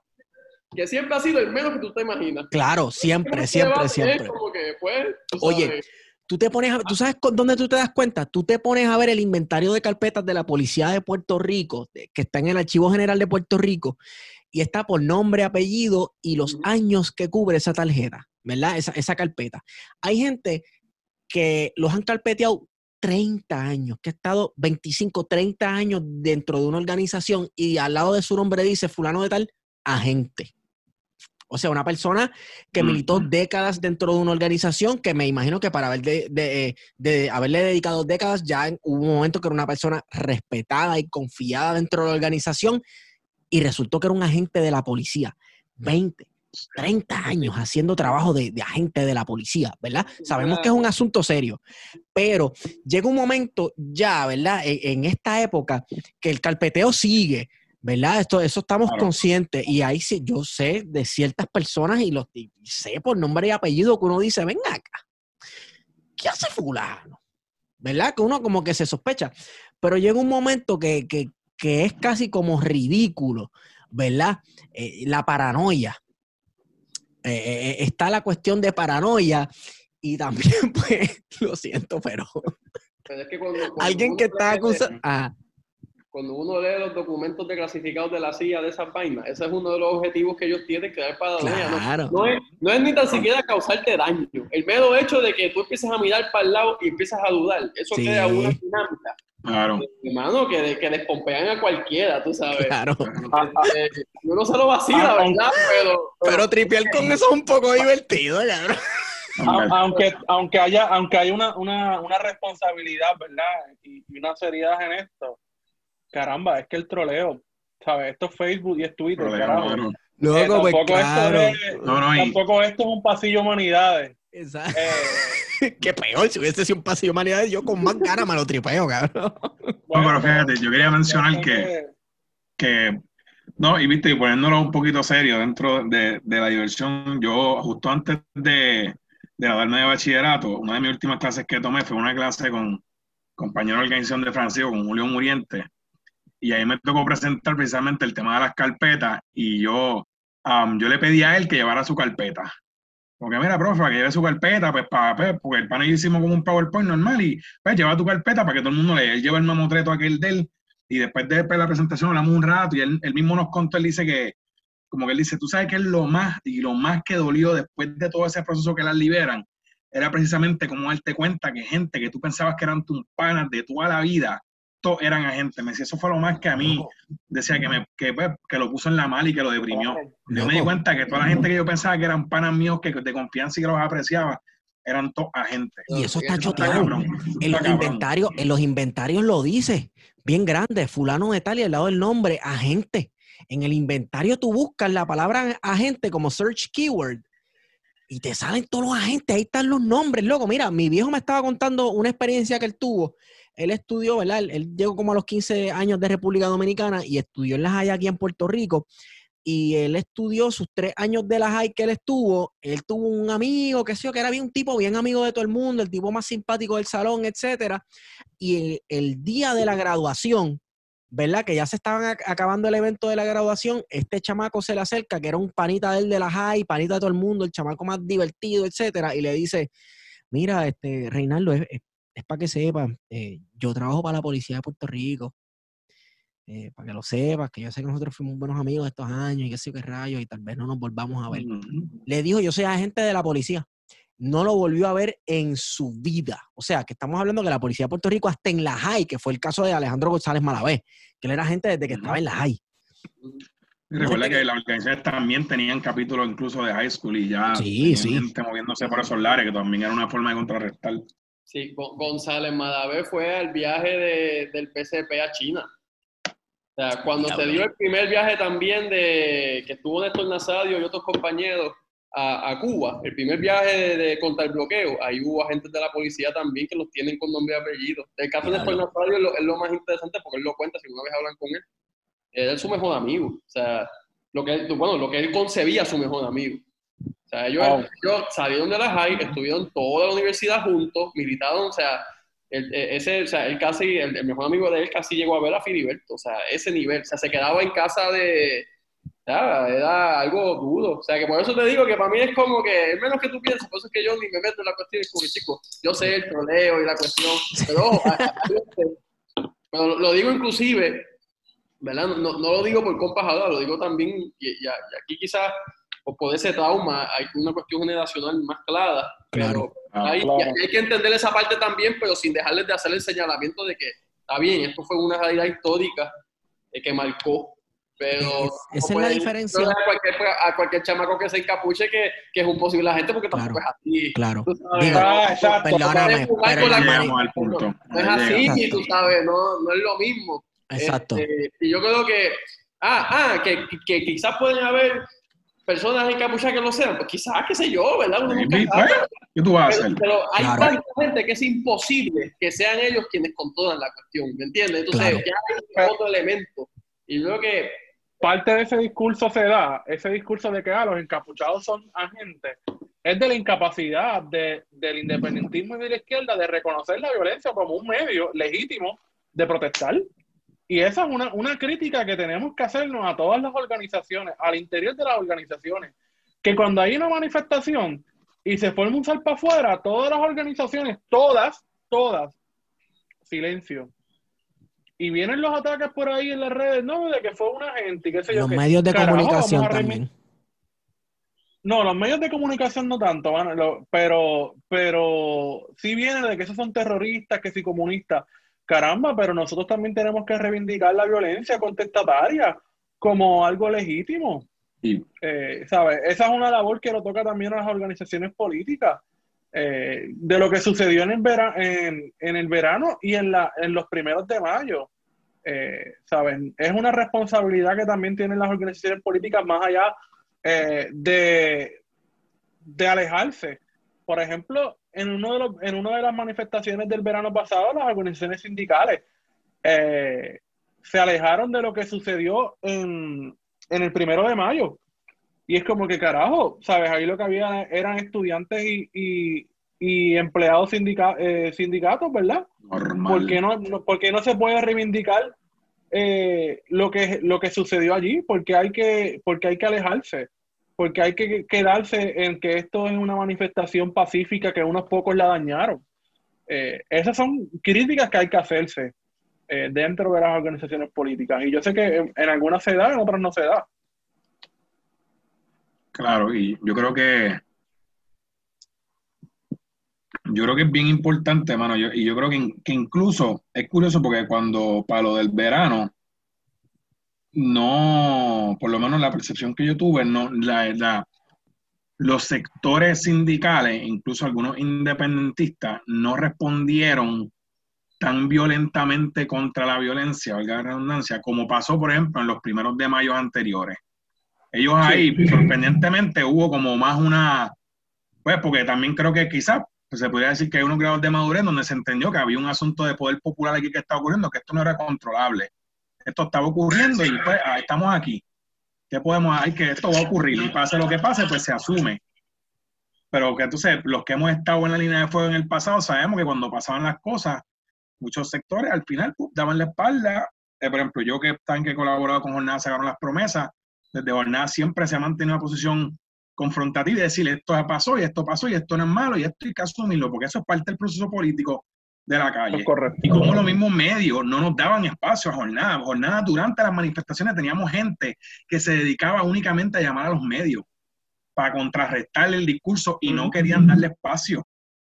O cuando al otro día tratar de llamar para atrás para contestar y ellos bloqueaban porque no dejaban que nadie más hablara. O sea, que hay unos elementos de censura también que ocurren en este proceso, parte de la, vamos, de los, de los sectores y, de, la, y de, los, de los sectores de la pequeña burguesía que controlan los medios también, que saben que, cuál es la línea que quieren correr. Y yo creo que incluso eso se puede ver también, sea, no sé, un análisis y una discusión que tuve reciente fue como, como en el asunto de Ricky, cómo los medios locales en cierto punto también le dan la espalda y se le van full en contra. ¿Por qué? O sea, ¿qué jugada, qué estaba pasando detrás de esos medios que decidieron ya Ricky no es la persona, este tipo se tiene que ir? Porque esto hay que controlar la situación. O sea, yo creo que son cuestionamientos y discusiones que también hay que tener de qué jugadas ocurren también en estos procesos. Esa discusión, por lo menos, la- si, si lo utilizamos el contexto de Ricky denuncia, y, y en los primeros de mayo sí se dio, por ejemplo, al interior del MIN, y, yo, y la postura de la juventud tociana, habían dos cosas muy específicas, porque hubo de todo, incluyendo, ¿verdad?, este, compañeros y compañeras que volvemos, que tienen años de trayectoria, que nunca se han quitado, que yo los respeto y los quiero un montón, pero que obviamente, pues yo difería esa posición, punto, porque para mí es una posición equivocada. Este, pero hay dos cosas. Primero, la cuestión de la magnitud. Volvemos. Ah, que, que, que, que el que empezó fue un agente. Whatever. Ajá. ¿Y, y cómo tú explicas el que de la nada eh, hayan 100, 200 compañeros compañeras que en tu vida has visto que están apostando inclusive su, su realidad física eh, y echan para adelante? Eso tú no lo explicas con un solo agente. O sea, hay un proceso de radicalización y de, y, de, y de disposición de las personas de accionar políticamente, y eso te dice mucho también de las realidades a las cuales están pre- presenciando y la verdad y, y el- la molestia, la ira que tienen ante, ante el día a día que se vive. Yo creo que eso, ese análisis hay que palparlo bien porque eso no se explica con la narrativa de la gente. Yo creo que eh, eso crea quien, quien se mantiene esa narrativa que es un desfase con, con, con los procesos políticos que se están dando, eso por un lado. Y por otro lado, a ustedes que les gusta leer, este, hay, una, hay una serie de cartas que se escriben este, Adorno y Marcuse. No sé si alguna vez lo han leído. Básicamente, la situación de hecho es, para resumir esto rápido, es que Adorno este, en un momento dado hizo unas expresiones y el sector maoísta de estudiantes que estaban en, la, universidad donde estaba dando clases, lo trancan en su salón de clases y él llama a la policía, o sea, de la, de Alemania occidental. Este, occidental, sí, occidental, de la Alemania del oeste. Entonces, eh, él le escribe eso a Marcuse, que era su discípulo, Marcuse, el teórico de la libertad, etc. Y Marcuse dijo, como que dice algo que él jamás esperó, que fue que él le dijo, tú estás loco, ¿cómo tú vas a llamar a la policía? Y el tipo, no, que esta, esta gente son unos violentos, qué sé yo qué cosa, que el diablo. Y Marcuse, el argumento de Marcuse, que yo estoy de acuerdo con ese argumento, está bien, pues, pues, pues tú puedes diferir del método pero tu decisión significa el exponer a esas personas al Estado. Y quien sepa de Adorno, que es una persona que ha criticado al Estado como germen del fascismo, es como que tú no puedes explicarle a, tus discípulos, a tus estudiantes, eh, estar en contra del Estado, el que el Estado es malo, etcétera, y después tirarles el Estado cuando cometen una acción que para ellos ella es legítima, pero para ti no. No, te incomoda. entonces, por, cuestión de principio, si uno entiende que el Estado colonial es represivo, es racista, ¿verdad? Ha reprimido sistémicamente todos los sectores que han intentado, ¿verdad?, crear el mejor país. Pues tú no puedes exponer a esos compas por más diferencias que tú tengas, tú sabes. Yo creo que ahí está el meollo de, del asunto, ¿no? y yo creo que inclusive, es, ese por lo menos en mi postura ante la situación, pues tú puedes tener diferencias de método, de táctica, y estar en contra, como que decir, mira, yo estoy de acuerdo, punto. Pero una cosa es eso, y otra cosa es exponer al compa, o sea, dos cosas bien distintas. La otra es, y va un poco con lo que tú dices, este, eh, Francisco, es que para nosotros dentro del independentismo y de la izquierda nos quedamos sin una narrativa de qué fue lo que, qué carajo fue lo que sucedió en el verano del 2019. Esa es la realidad para, para, todos para todo el sector de la izquierda y del independentismo. No sabíamos qué carajo era lo que estaba pasando en el verano, porque no estaba eh, ese sector dirigente eh, presente. Estos fueron unos sucesos espontáneos que hay que darle todavía análisis, eh, que tiene mucho que ver con las emociones, que toda esa, toda esa crisis del huracán María, el ver eh, en un chat publicado cómo se estaban burlando de los muertos, los mismos estudios que demostraron que, que no fueron la cantidad de muertos que se había dicho inicial, que fue mucho más, y de todo lo que se vio en, ese chat, pues obvio que, tuvo una, un detonante eh, en el país. Y entonces, en algún sentido, y a veces uno ve mucho, muchos análisis desde, el romanticismo del verano del 19 y perdemos de perspectiva que nosotros mismos nos quedamos sin, una forma de, poder entender lo que estaba sucediendo eh, en ese verano, porque mucho, muchas de esas manifestaciones ocurrieron espontáneamente y tú no sabías ni siquiera quién diablos estaba eh, convocando. Me imagino mucha gente diciendo, no, este, eso es algo que está creado algo así. Eh, mm. Pero muchas de las manifestaciones que se dieron a lo largo y ancho eh, de Puerto Rico fueron espontáneas. Y nosotros no sabíamos muy bien qué exactamente era lo que iba a pasar. Ah, hay una manifestación para mañana, este, y no sabemos cuánta gente va a llegar, y de momento tenías 10.000 personas allí y tú decías, pero ¿de dónde sale toda esta gente? ¿Sabes? ¿De dónde? ¿Qué, ¿Qué, hace que esa gente esté dispuesta a moverse hacia no solamente Fortaleza, sino a distintos puntos de Puerto Rico a movilizarse y a expresarse? Eh, y, y, yo creo que a, eh, a veces hemos visto muchos análisis, ¿verdad? De, de María, de, del verano del 19, debo decir. Y yo creo que se pierde de perspectiva de que para, para una parte del sector, de, del sector en Puerto Rico del independentismo, pues no había una forma de, cómo entender lo que estaba sucediendo. Al menos esa es una de las cosas que yo creo. Que, todos los que estábamos allí presentes de, no, no sabíamos qué exactamente estaba pasando y en qué iba a desembocar. Porque después que se saca a Ricky, los reclamos eran, no, hay que dejar a Wanda, hay que darle la oportunidad. Y yo recuerdo que fuimos bien pocos los que seguimos, seguimos siendo consistentes y manifestándonos en contra de Wanda esa semana. No, yo, yo creo que,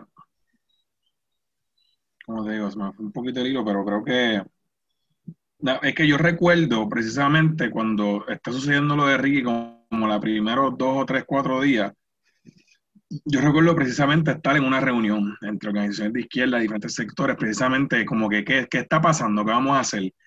Y recuerdo habiendo personas allí, uno diciendo que él no iba a renunciar, decía, él no va a renunciar, no se la vivan, como que esto no va a pasar lo que ustedes piensan. Y recuerdo, entonces habíamos otro sector que entendíamos que sí, no, no que, bueno, genuinamente creíamos que se iba a renunciar porque entendíamos que existía la capacidad en lo que estaba pasando en la gente para que eso ocurriera, si se mantenía la consistencia y el, y el, y el poder popular en la calle se mantenía al nivel que se estaba manteniendo, podía ocurrir. Pero yo creo que precisamente también lo, lo que plantea Azul precisamente porque no estábamos en un nivel organizativo que tenía la capacidad para tampoco darle dirección a la cosa, aunque sí, quizás una que otra figura así más old school lograron tomar uno que otro megáfono, pero la masa en sí misma tenía un objetivo claro y era que él renunciara. Eso era lo que todo el mundo, que todo el mundo quería que Ricky renunciara. Y yo creo que, y por lo menos me recuerdo que teniendo discusiones cuando eso pasaba con otros compañeros y compañeras, como que, como yo lo veía el momento, yo le decía a los compamanos, esto es una ola. Como le planteé, la ola va a subir y estamos ahora mismo subiendo, subiendo, y después cuando pase, va a bajar. Ahora, ¿qué capacidad tenemos nosotros para cuando la ola baje, jalar esa gente para acá y hacer trabajo? Y, esa capacidad no necesariamente lo sí han habido, yo me, ¿sabes? no necesariamente por consecuencia de o por una o con una campaña activa de organizaciones de izquierda se ha podido reclutar gente, pero sí de ese proceso sale sale estos sectores de las juventudes políticamente un poquito más conscientes, más alerta, más pendiente qué es lo que está pasando, quiénes son estos personajes, cuáles son las jugadas. Entonces, incluso ves como, como por ejemplo, hablando ya en, en otros micrófonos, en la, en la burbujita tuitera, como de momento la discusión política es la discusión casi diaria. En Twitter el PR se discute mucho de política todos los días. Y aunque sí, a veces, a veces pues, siempre hay espacio para paja y diferentes cosas que, que se discuten, pero se discute de política para mí de una manera mucho más activa que hace varios años atrás en algunos espacios. Lo que pasa es que pues falta que unos sectores de izquierda progresista logren, se logren generar un discurso que apela a más gente y podamos pues empezar a crear una línea en común para pues, lograr, porque para mí, y no, no quiero, quiero evitar caer también en los romanticismos de, de lo que pasa en el verano. Um, o sea, yo, yo, creo que eso demostró pues, que aquí existe la capacidad para lograr unos cambios trascendentales, estructurales, pero eso requiere organización y trabajo político de base para que cuando ese tipo de cosas puedan volver a ocurrir, ocurran de una manera um, más ordenada, entre comillas, en sentido de que tenga una dirección clara y no, no solamente se nos, mantengamos en una figura que, está ya demonizada en el imaginario de la gente, sino en cuestionar la estructura como tal del país. Sí, ¿no? Y yo creo que un poco eh, eh, el plebiscito es básicamente una continuidad eh, discursiva de muchos de lo que de, los reclamos, más allá de, de, sacar a Ricky. Básicamente, yo, yo lo veo como ese voto de castigo a esa administración, a esta administración. Eh, que esa también es un argumento totalmente válido de, de, un voto en contra de esta administración y de todo lo que hemos tenido que vivir en estos cuatro años del gobierno PNP. Este, así que en ese sentido, pues sí, hay, una, hay unas continuidades ahí eh, muy importantes a tener en consideración a la hora de, participar en este proceso eh, plebiscitario. Pero me gustaría también que me, me contara un poco qué, qué y, sobre todo esta pregunta a Francisco, eh, de la campaña eh, sobre el no. ¿Qué organizaciones políticas están participando o qué personas están participando? Eh, sé que en tu caso estás en representación del movimiento independentista nacional tosiano, pero ¿qué otras personas están envueltas en la campaña? Déjame sacar el grupo de WhatsApp para decírtela, porque un par de gente. No, pero o sea, está a nivel organizativo, pues está el PIB, está el MIN, está Vamos. O sea que ya así de personas, pues obviamente pues está, aparte de Godi y yo, está Tato, Rivera Santana, está Kike Estrada, está eh, Justo Méndez, está eh, Pedro Muñiz, Chabela, ya ahí, ya ahí entra, ¿verdad? En la parte, hay, un grupo también que es artístico y un grupo que es educativo. En artístico está Rafi Reyes también, está Galvin Sierra, que de hecho el que diseñó el logo, no me equivoco. fue el compañero Galvin. correcto. Sí, fue él. Este, y él está bien activo metiendo de nudo a eso, porque Shadow a Galvin le está metiendo a fuego. Este, so que hay, hay, un- hay muchas personalidades también, o sea, eso que es un poco bien, mucho más abierto en ese aspecto, ¿no? Ahora, si vamos a hablar, ¿verdad?, de, de cómo se ha dado el proceso de dirección, qué sé yo, pues ahí sí eh, entra un poco más cerrado en cuanto a Vamos, este, el MIN y, y el ahora, sí. Sí, que son- básicamente esa- son esas tres organizaciones políticas las que están más centradas eh, en llevar el, el mensaje. Aunque curiosamente, creo que les decía fuera del aire que también vi que los populares tienen su campaña del no, este, que me pareció bien curioso ver algunas pancartas del no con, con el logo del Partido Popular. Ellos, Eso ellos, no me lo esperaba. ¿verdad? Siendo honestos, porque hay que, ¿verdad? ellos sí han estado en comunicación con, con la campaña Son las Razones. Yo creo que en algún momento coquetearon con entrar en la campaña, pero nah, decidieron hacerlo por su lado. Este, y que yo, ¿verdad? Lo personal, yo me siento cómodo así también. Ningún problema. ¿Verdad? Eh, ¿verdad? Obviamente uno, una, una cosa es la- la- la- las preferencias personales y otra cosa es la disciplina política. Si el objetivo de eso de las razones es llegar a lo más posible, pues, pues hay una disciplina política. Claro, Trabajar con, el con- trabajar con quien sea que haya que trabajar para lograr ese objetivo. Eso es parte de la madurez política. Pero Cierto, pues, cierto. si no quisieron, pues, pues, está bien, también, tú sabes. este, pero sí, sí, sí, aún así sí hay coordinaciones mínimas. Así hay Ok. ¿verdad? Este, un- a- cosas simples, ¿verdad? Por ejemplo, ah, pues si tú vas a paquinar por acá o por allá, tú sabes. Porque al final del día de la campaña son las razones, ¿verdad? Eh, Como es amplia, no, no aluda a ningún partido electoral específico. So que trabajamos. y ya- y es autogestionada, me imagino, ¿no? Que es una campaña también Sí, sí, autogestionada. sí. O sea, todo, todo lo que se ha hecho ha sido por donaciones, tanto de las organizaciones políticas como de personas, ¿no? O sea, ha sido a pulmón, por decirlo así. Eh, eh, esta semana, bueno, ya básicamente queda poco más de una semana para las elecciones. Eh, ¿Tienen algún tipo de actividades o algo este, para la campaña? Algo, no sé si, no, sé que, está, que estamos en, en el coronavirus, ¿verdad? Y que, que no se permiten las actividades de conglomeración, pero si tienen algún tipo de actividades o algo, eh, Sí, algo que quieran no anunciar sé, para que la gente esté pendiente y ese tipo de cosas. Pues estamos pasquinando. Y para eso siempre se necesita gente. Este, Confianza, Se supone que tú puedas decir eso en público, ya para esquinar no te meten preso por eso. No, eso fue una, otra de las cosas que pasó por debajo de la mesa, precisamente con, ¿verdad? Eh, Hay muchas cosas que se decidieron que ante lo diluido que ha sido el proceso, pero para quienes no saben o no sabían, eh, parte de la ley número 51 del plebiscito establecía que toda persona que no, o, entidad política, organizativa, que no eh, se inscribiera como aliado de representante oficial de la opción, en este caso representante oficial es, eh, por el CISPDP y por el, eh, no es el PIB, eh, se exponía a era, dos años de cárcel y era como mil pesos por, por infracción. ¿Cómo así? un absurdo. Yo ni sabía eso. No, no, no sabía eso. Pues sí, Yo ni sabía sí. eso. Sí, sí, de hecho, de hecho, cuando, cuando esa discusión se tuvo, esa discusión se tuvo, y ahí sí, eso es otra razón por la cual se dado de todas las razones fue porque hubo distintas maneras de acercarse al tema.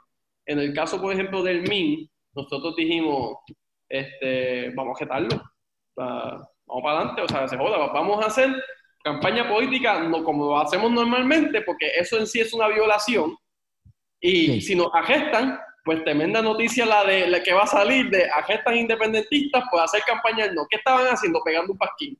Ah, o sea, Brutal, es tremenda, Claro. tremendo, tú sabes. ¿Verdad? Uno iba a tener que pasar de nuevo por algo que uno no quiere volver a pasar, pero pues si eso no era lo que había que hacer, se hacía. En el caso de Vamos, Vamos decidió eh, eh, someter una demanda eh, de injunction al Tribunal Federal del Distrito. Desde el MIN, nosotros no, como independentistas no, eh, no nos interesa meternos a, a que el Tribunal Federal le diga... No reconocemos diga Tribunal Pam, Federal Pam, sobre Puerto Rico. Exacto, exacto. al- exacto. Dilo. Eso, fue que- pero al final del día, eso también fue lo que pasó, lo cual también es muy curioso. O sea, el, el mismo Tribunal Federal de aquí le dijo a los del PP, eso no se hace. Muy mal. Este, y, ¿verdad? Pues, nos beneficia también, tú sabes, pero de verdad hay, hay, distintas tendencias de cómo acercarse a, esa problemática. Pero, a caballo regalado no se le mira diente. Claro, o sea, tú, no, dolió. Hay que ser pragmático. Este, Wario, yo creo que podemos ir cerrando, ¿verdad? Sí.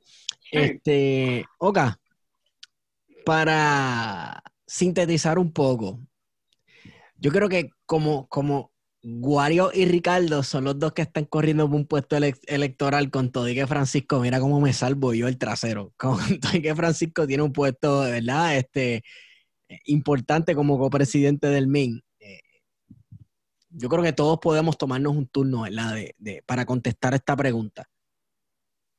¿Por qué votar no? Empieza tú, Esteban, que la duda la la Diablo. yo quería fugarme, de, yo quería fugarme de, la, de la pregunta. Yo quería fugarme de la pregunta. Ok. Bien jugado, Francisco. Qué duro. Mira, eh, yo creo que se debe votar no. Y esto es ya apartándome, obviamente. Yo soy independentista y creo que la única forma que uno resuelve un problema de estatus colonial de un territorio, como quieras llamarle, una nación colonizada, es eh, que esa nación sea independiente, ya sea por la lucha armada, etc. La independencia para mí es la solución. Además de eso, eh, eh, votar no porque es obvio que este plebiscito es una artimaña de un partido que no quiere soltar el poder con todo y que su ejecutoria este cuatrenio ha sido un desastre asqueroso. Y sí, yo creo también en el no como castigo a la gestión del partido que ha estado en el poder. Esa es mi respuesta. Sí, y yo, yo también voy por esa línea de, de que la participación en este plebiscito es precisamente por eso un voto de castigo a, esta administración y precisamente a no permitir que el PNP se salga con la suya en este proceso eh, amañado. Eh, es importante que, participemos, ¿verdad? Que, que, cojamos esa papeleta que nos van a dar, esa cuarta y última papeleta que nos van a dar en el colegio electoral y que votemos no, ya que estamos allí, que votemos no y que rechacemos esos inventos del Partido Nuevo Progresista eh, y que se permita, una vez que tengamos los resultados de este plebiscito, que tengamos la oportunidad de conversar sobre lo que queremos en cuanto a la relación de estatus eh, en Puerto Rico, de cómo lo vamos a resolver. Pero que sea un proceso serio yo me presto, yo me presto para el Zoom con 35 hombres y mujeres peleándose y arrancándose las cabezas y no dejándose uno al otro. Yo, yo me apunto. puede ser terapéutico y todo. Sí, obligado. O sea, es catártico. Bueno, después del, yo creo que mucha gente después del 4 va a tener que, muchos vamos a tener que... Voy a cerrar mis redes y yo me voy a desaparecer de la faz de la tierra.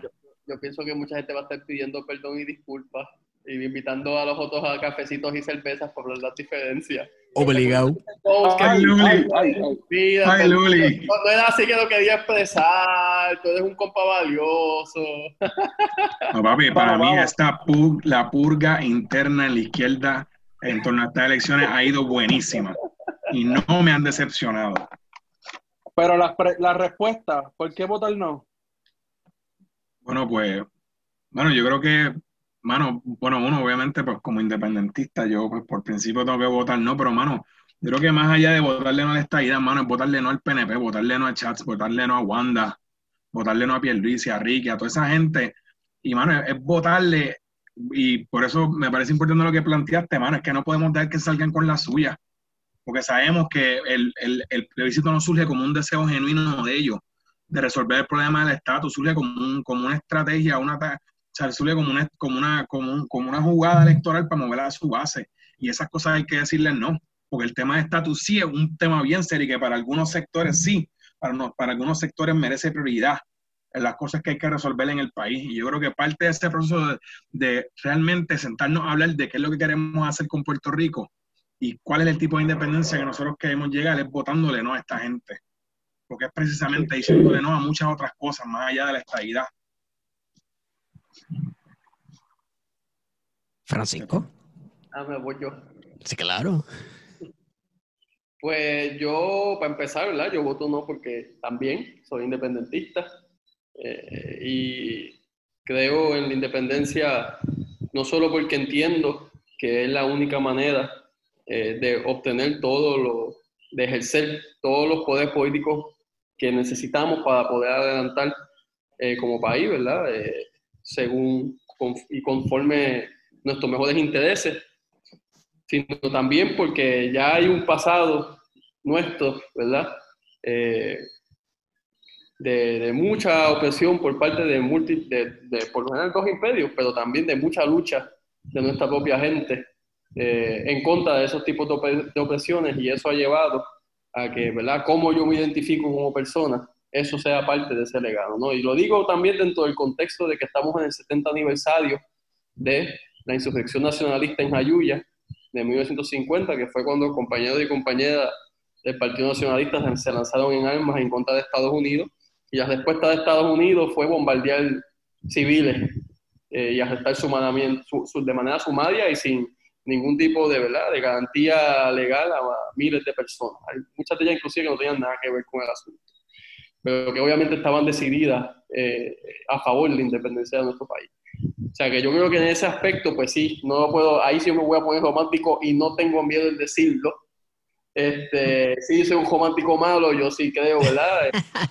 Este, en, esta cuestión de identidad, porque también, eh, si bien estoy consciente de que las identidades eh, se crean también entre puntas de personas que, ¿verdad? que, que lo quieren de una manera este, específica por intereses económicos propios, muy privilegiados y personales, también hay identidades que se forman como reacción a las opresiones, ¿no?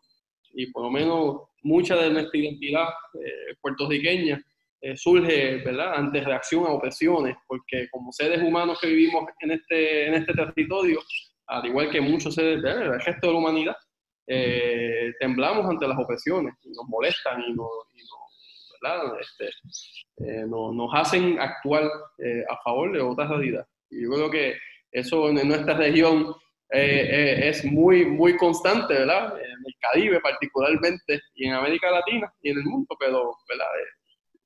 Eh, y Puerto Rico no es la excepción, ¿sabes? Por un lado. Por otro lado, para aquellas personas que sean, por ejemplo, estadistas que nos estén escuchando, porque, ¿verdad? Yo sé que de la misma manera que Esteban habla de Miriam de Ferrer, pues tienen que haber estadistas que escuchen planes Claro, claro. A los análisis de Esteban sobre Medium, doña Medium. Eh, ella nos escucha, por si acaso. Ella nos escucha, sí. Ah, a doña Miriam también le estoy hablando, entonces. Eh, yo creo que es una cuestión de sensatez. Y yo creo que eso, esa, esa noción de sensatez eh, trasciende inclusive, ¿verdad?, nuestras posturas a nivel de estatus. Yo creo que es una cuestión de, mano, o sea, las cosas se hacen bien y se hacen y si, el interés realmente es la expresión colectiva de una población que está sujeto a una relación de colonia eh, para poder garantizar su futuro de manera colectiva, pues es un asunto muy serio.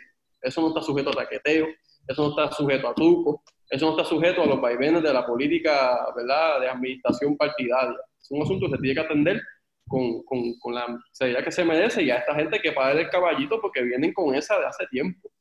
Y, de la misma manera que dijimos basta eh, en el año pasado, en, ¿verdad? Ante todo lo que vivimos post a esta gente que también decirle basta con el taqueteo que tienen con el tema del, coloniaje, porque nos está tragando el coloniaje también, como parte de, las realidades que vimos a diario. Yo creo que a los estadistas ese sería mi mensaje. No votan no, porque si queremos bregar esto de verdad bien, pues esto tiene que ser un asunto serio. Y, sí, yo creo que, que, que, un estadista después de decir a su mismo sector estadista o lo brega bien o no lo brega y se acabó, tú sabes, porque esto es de verdad. Este, eso serían las razones por las cuales yo invito a todos, todas, todes a votar por él no. Bueno, pues yo creo que con eso podemos cerrar. ¿Verdad, Wario?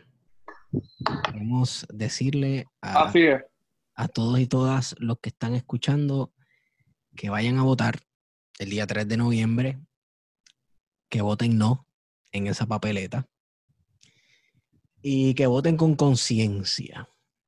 ¿verdad? Y esto eso no fue un anuncio pro Eliezer Molina de Movimiento Conciencia, sino que voten, ¿verdad? De manera inteligente, sabiendo lo que están haciendo, ¿no? Es rápido aquí, ¿verdad? Uno usa, aquí hay palabras clave que dicen, ah, pues tú eres de tal cosa. ¿Por qué te picas? Si aquí nadie... Tranquilo, sereno. Tranquilo, Saurio. Entonces, este, nada, que voten, que voten de manera inteligente, que se tomen su tiempo. Hay una página muy buena de internet que se llama www.practicatuvoto.com. Puedes ir allí y Cierto. practicar tu papeleta 400 mil veces. Si invalidas la papeleta, la aplicación te avisa, el, el site te avisa. Si pones votos de más, por ejemplo, en la papeleta de representante legislativo, que si vives en Cabo Rojo, vota por Guario, eh, pues si, te, si pones de más, te dice, mira, pusiste uno de más, etcétera. Eh, practicatuvoto.com. Ve allí y practica. No creo que hay eh, papeleta de plebiscito en esa página, pero es tan sencillo como hacerle una X al no. Y la campaña Sobran las razones eh, para votar no tiene una página que se llama estadidadno.com. Eh, así que la pueden buscar estadidadno.com y pueden ver más información eh, sobre la campaña eh, de Sobran las razones para votar no eh, en el plebiscito. Claro.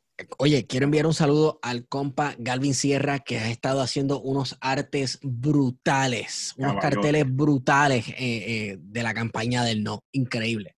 Mejores que los del sí. Así es. Mucho mejor que los del sí. Pero nada, Los de eh, sí se copiaron de Pinochet. obligado, obligado. Pero, güey, y si todo. quieren pasquinar por el no, pueden escribirle a la página también y damos manos para pasquinar, no sé, en confianza. Obligado. Estamos en todas las redes sociales, o que si lo que tienes es Twitter, escribes a Twitter, si Escríbele a Twitter lo que sea. Si lo que tienes es Instagram, escribe a Instagram. Y si lo que tienes es correo electrónico nada más, también puedes escribir correo electrónico, eso que ya tú sabes. Voten por el no. Wario, ¿dónde te consigo? Me consiguen en Wario Candanga en Twitter e Instagram. Ricardo, ¿dónde te conseguimos? Me pueden seguir por todas las redes sociales por Ricardo R. Quiles González. Chévere. Francisco, Pues mira, en Twitter es Santiago 13PR, yo creo que en, en Instagram es f.a.santiago13. Busca Francisco Santiago por ahí, que por ahí les aparece. Y por eso yo puse el mismo nombre en todas ellas, pues que no a no, dejarla. es la primera vez que me hacen esa pregunta y me he dado cuenta lo complicado que es. A mí me consiguen en Estigón por Twitter. Este, gracias muchachos por estar con nosotros. Gracias, Gracias a a todos y todas ustedes. los que nos están escuchando, por escucharnos y soportarnos hasta el final de esta fabulosa nota al calce. Wario, ¿me quieres decir algo? Hemos ido con ustedes, plan de contingencia. Plan de contingencia, sí señor. ¡Wibi!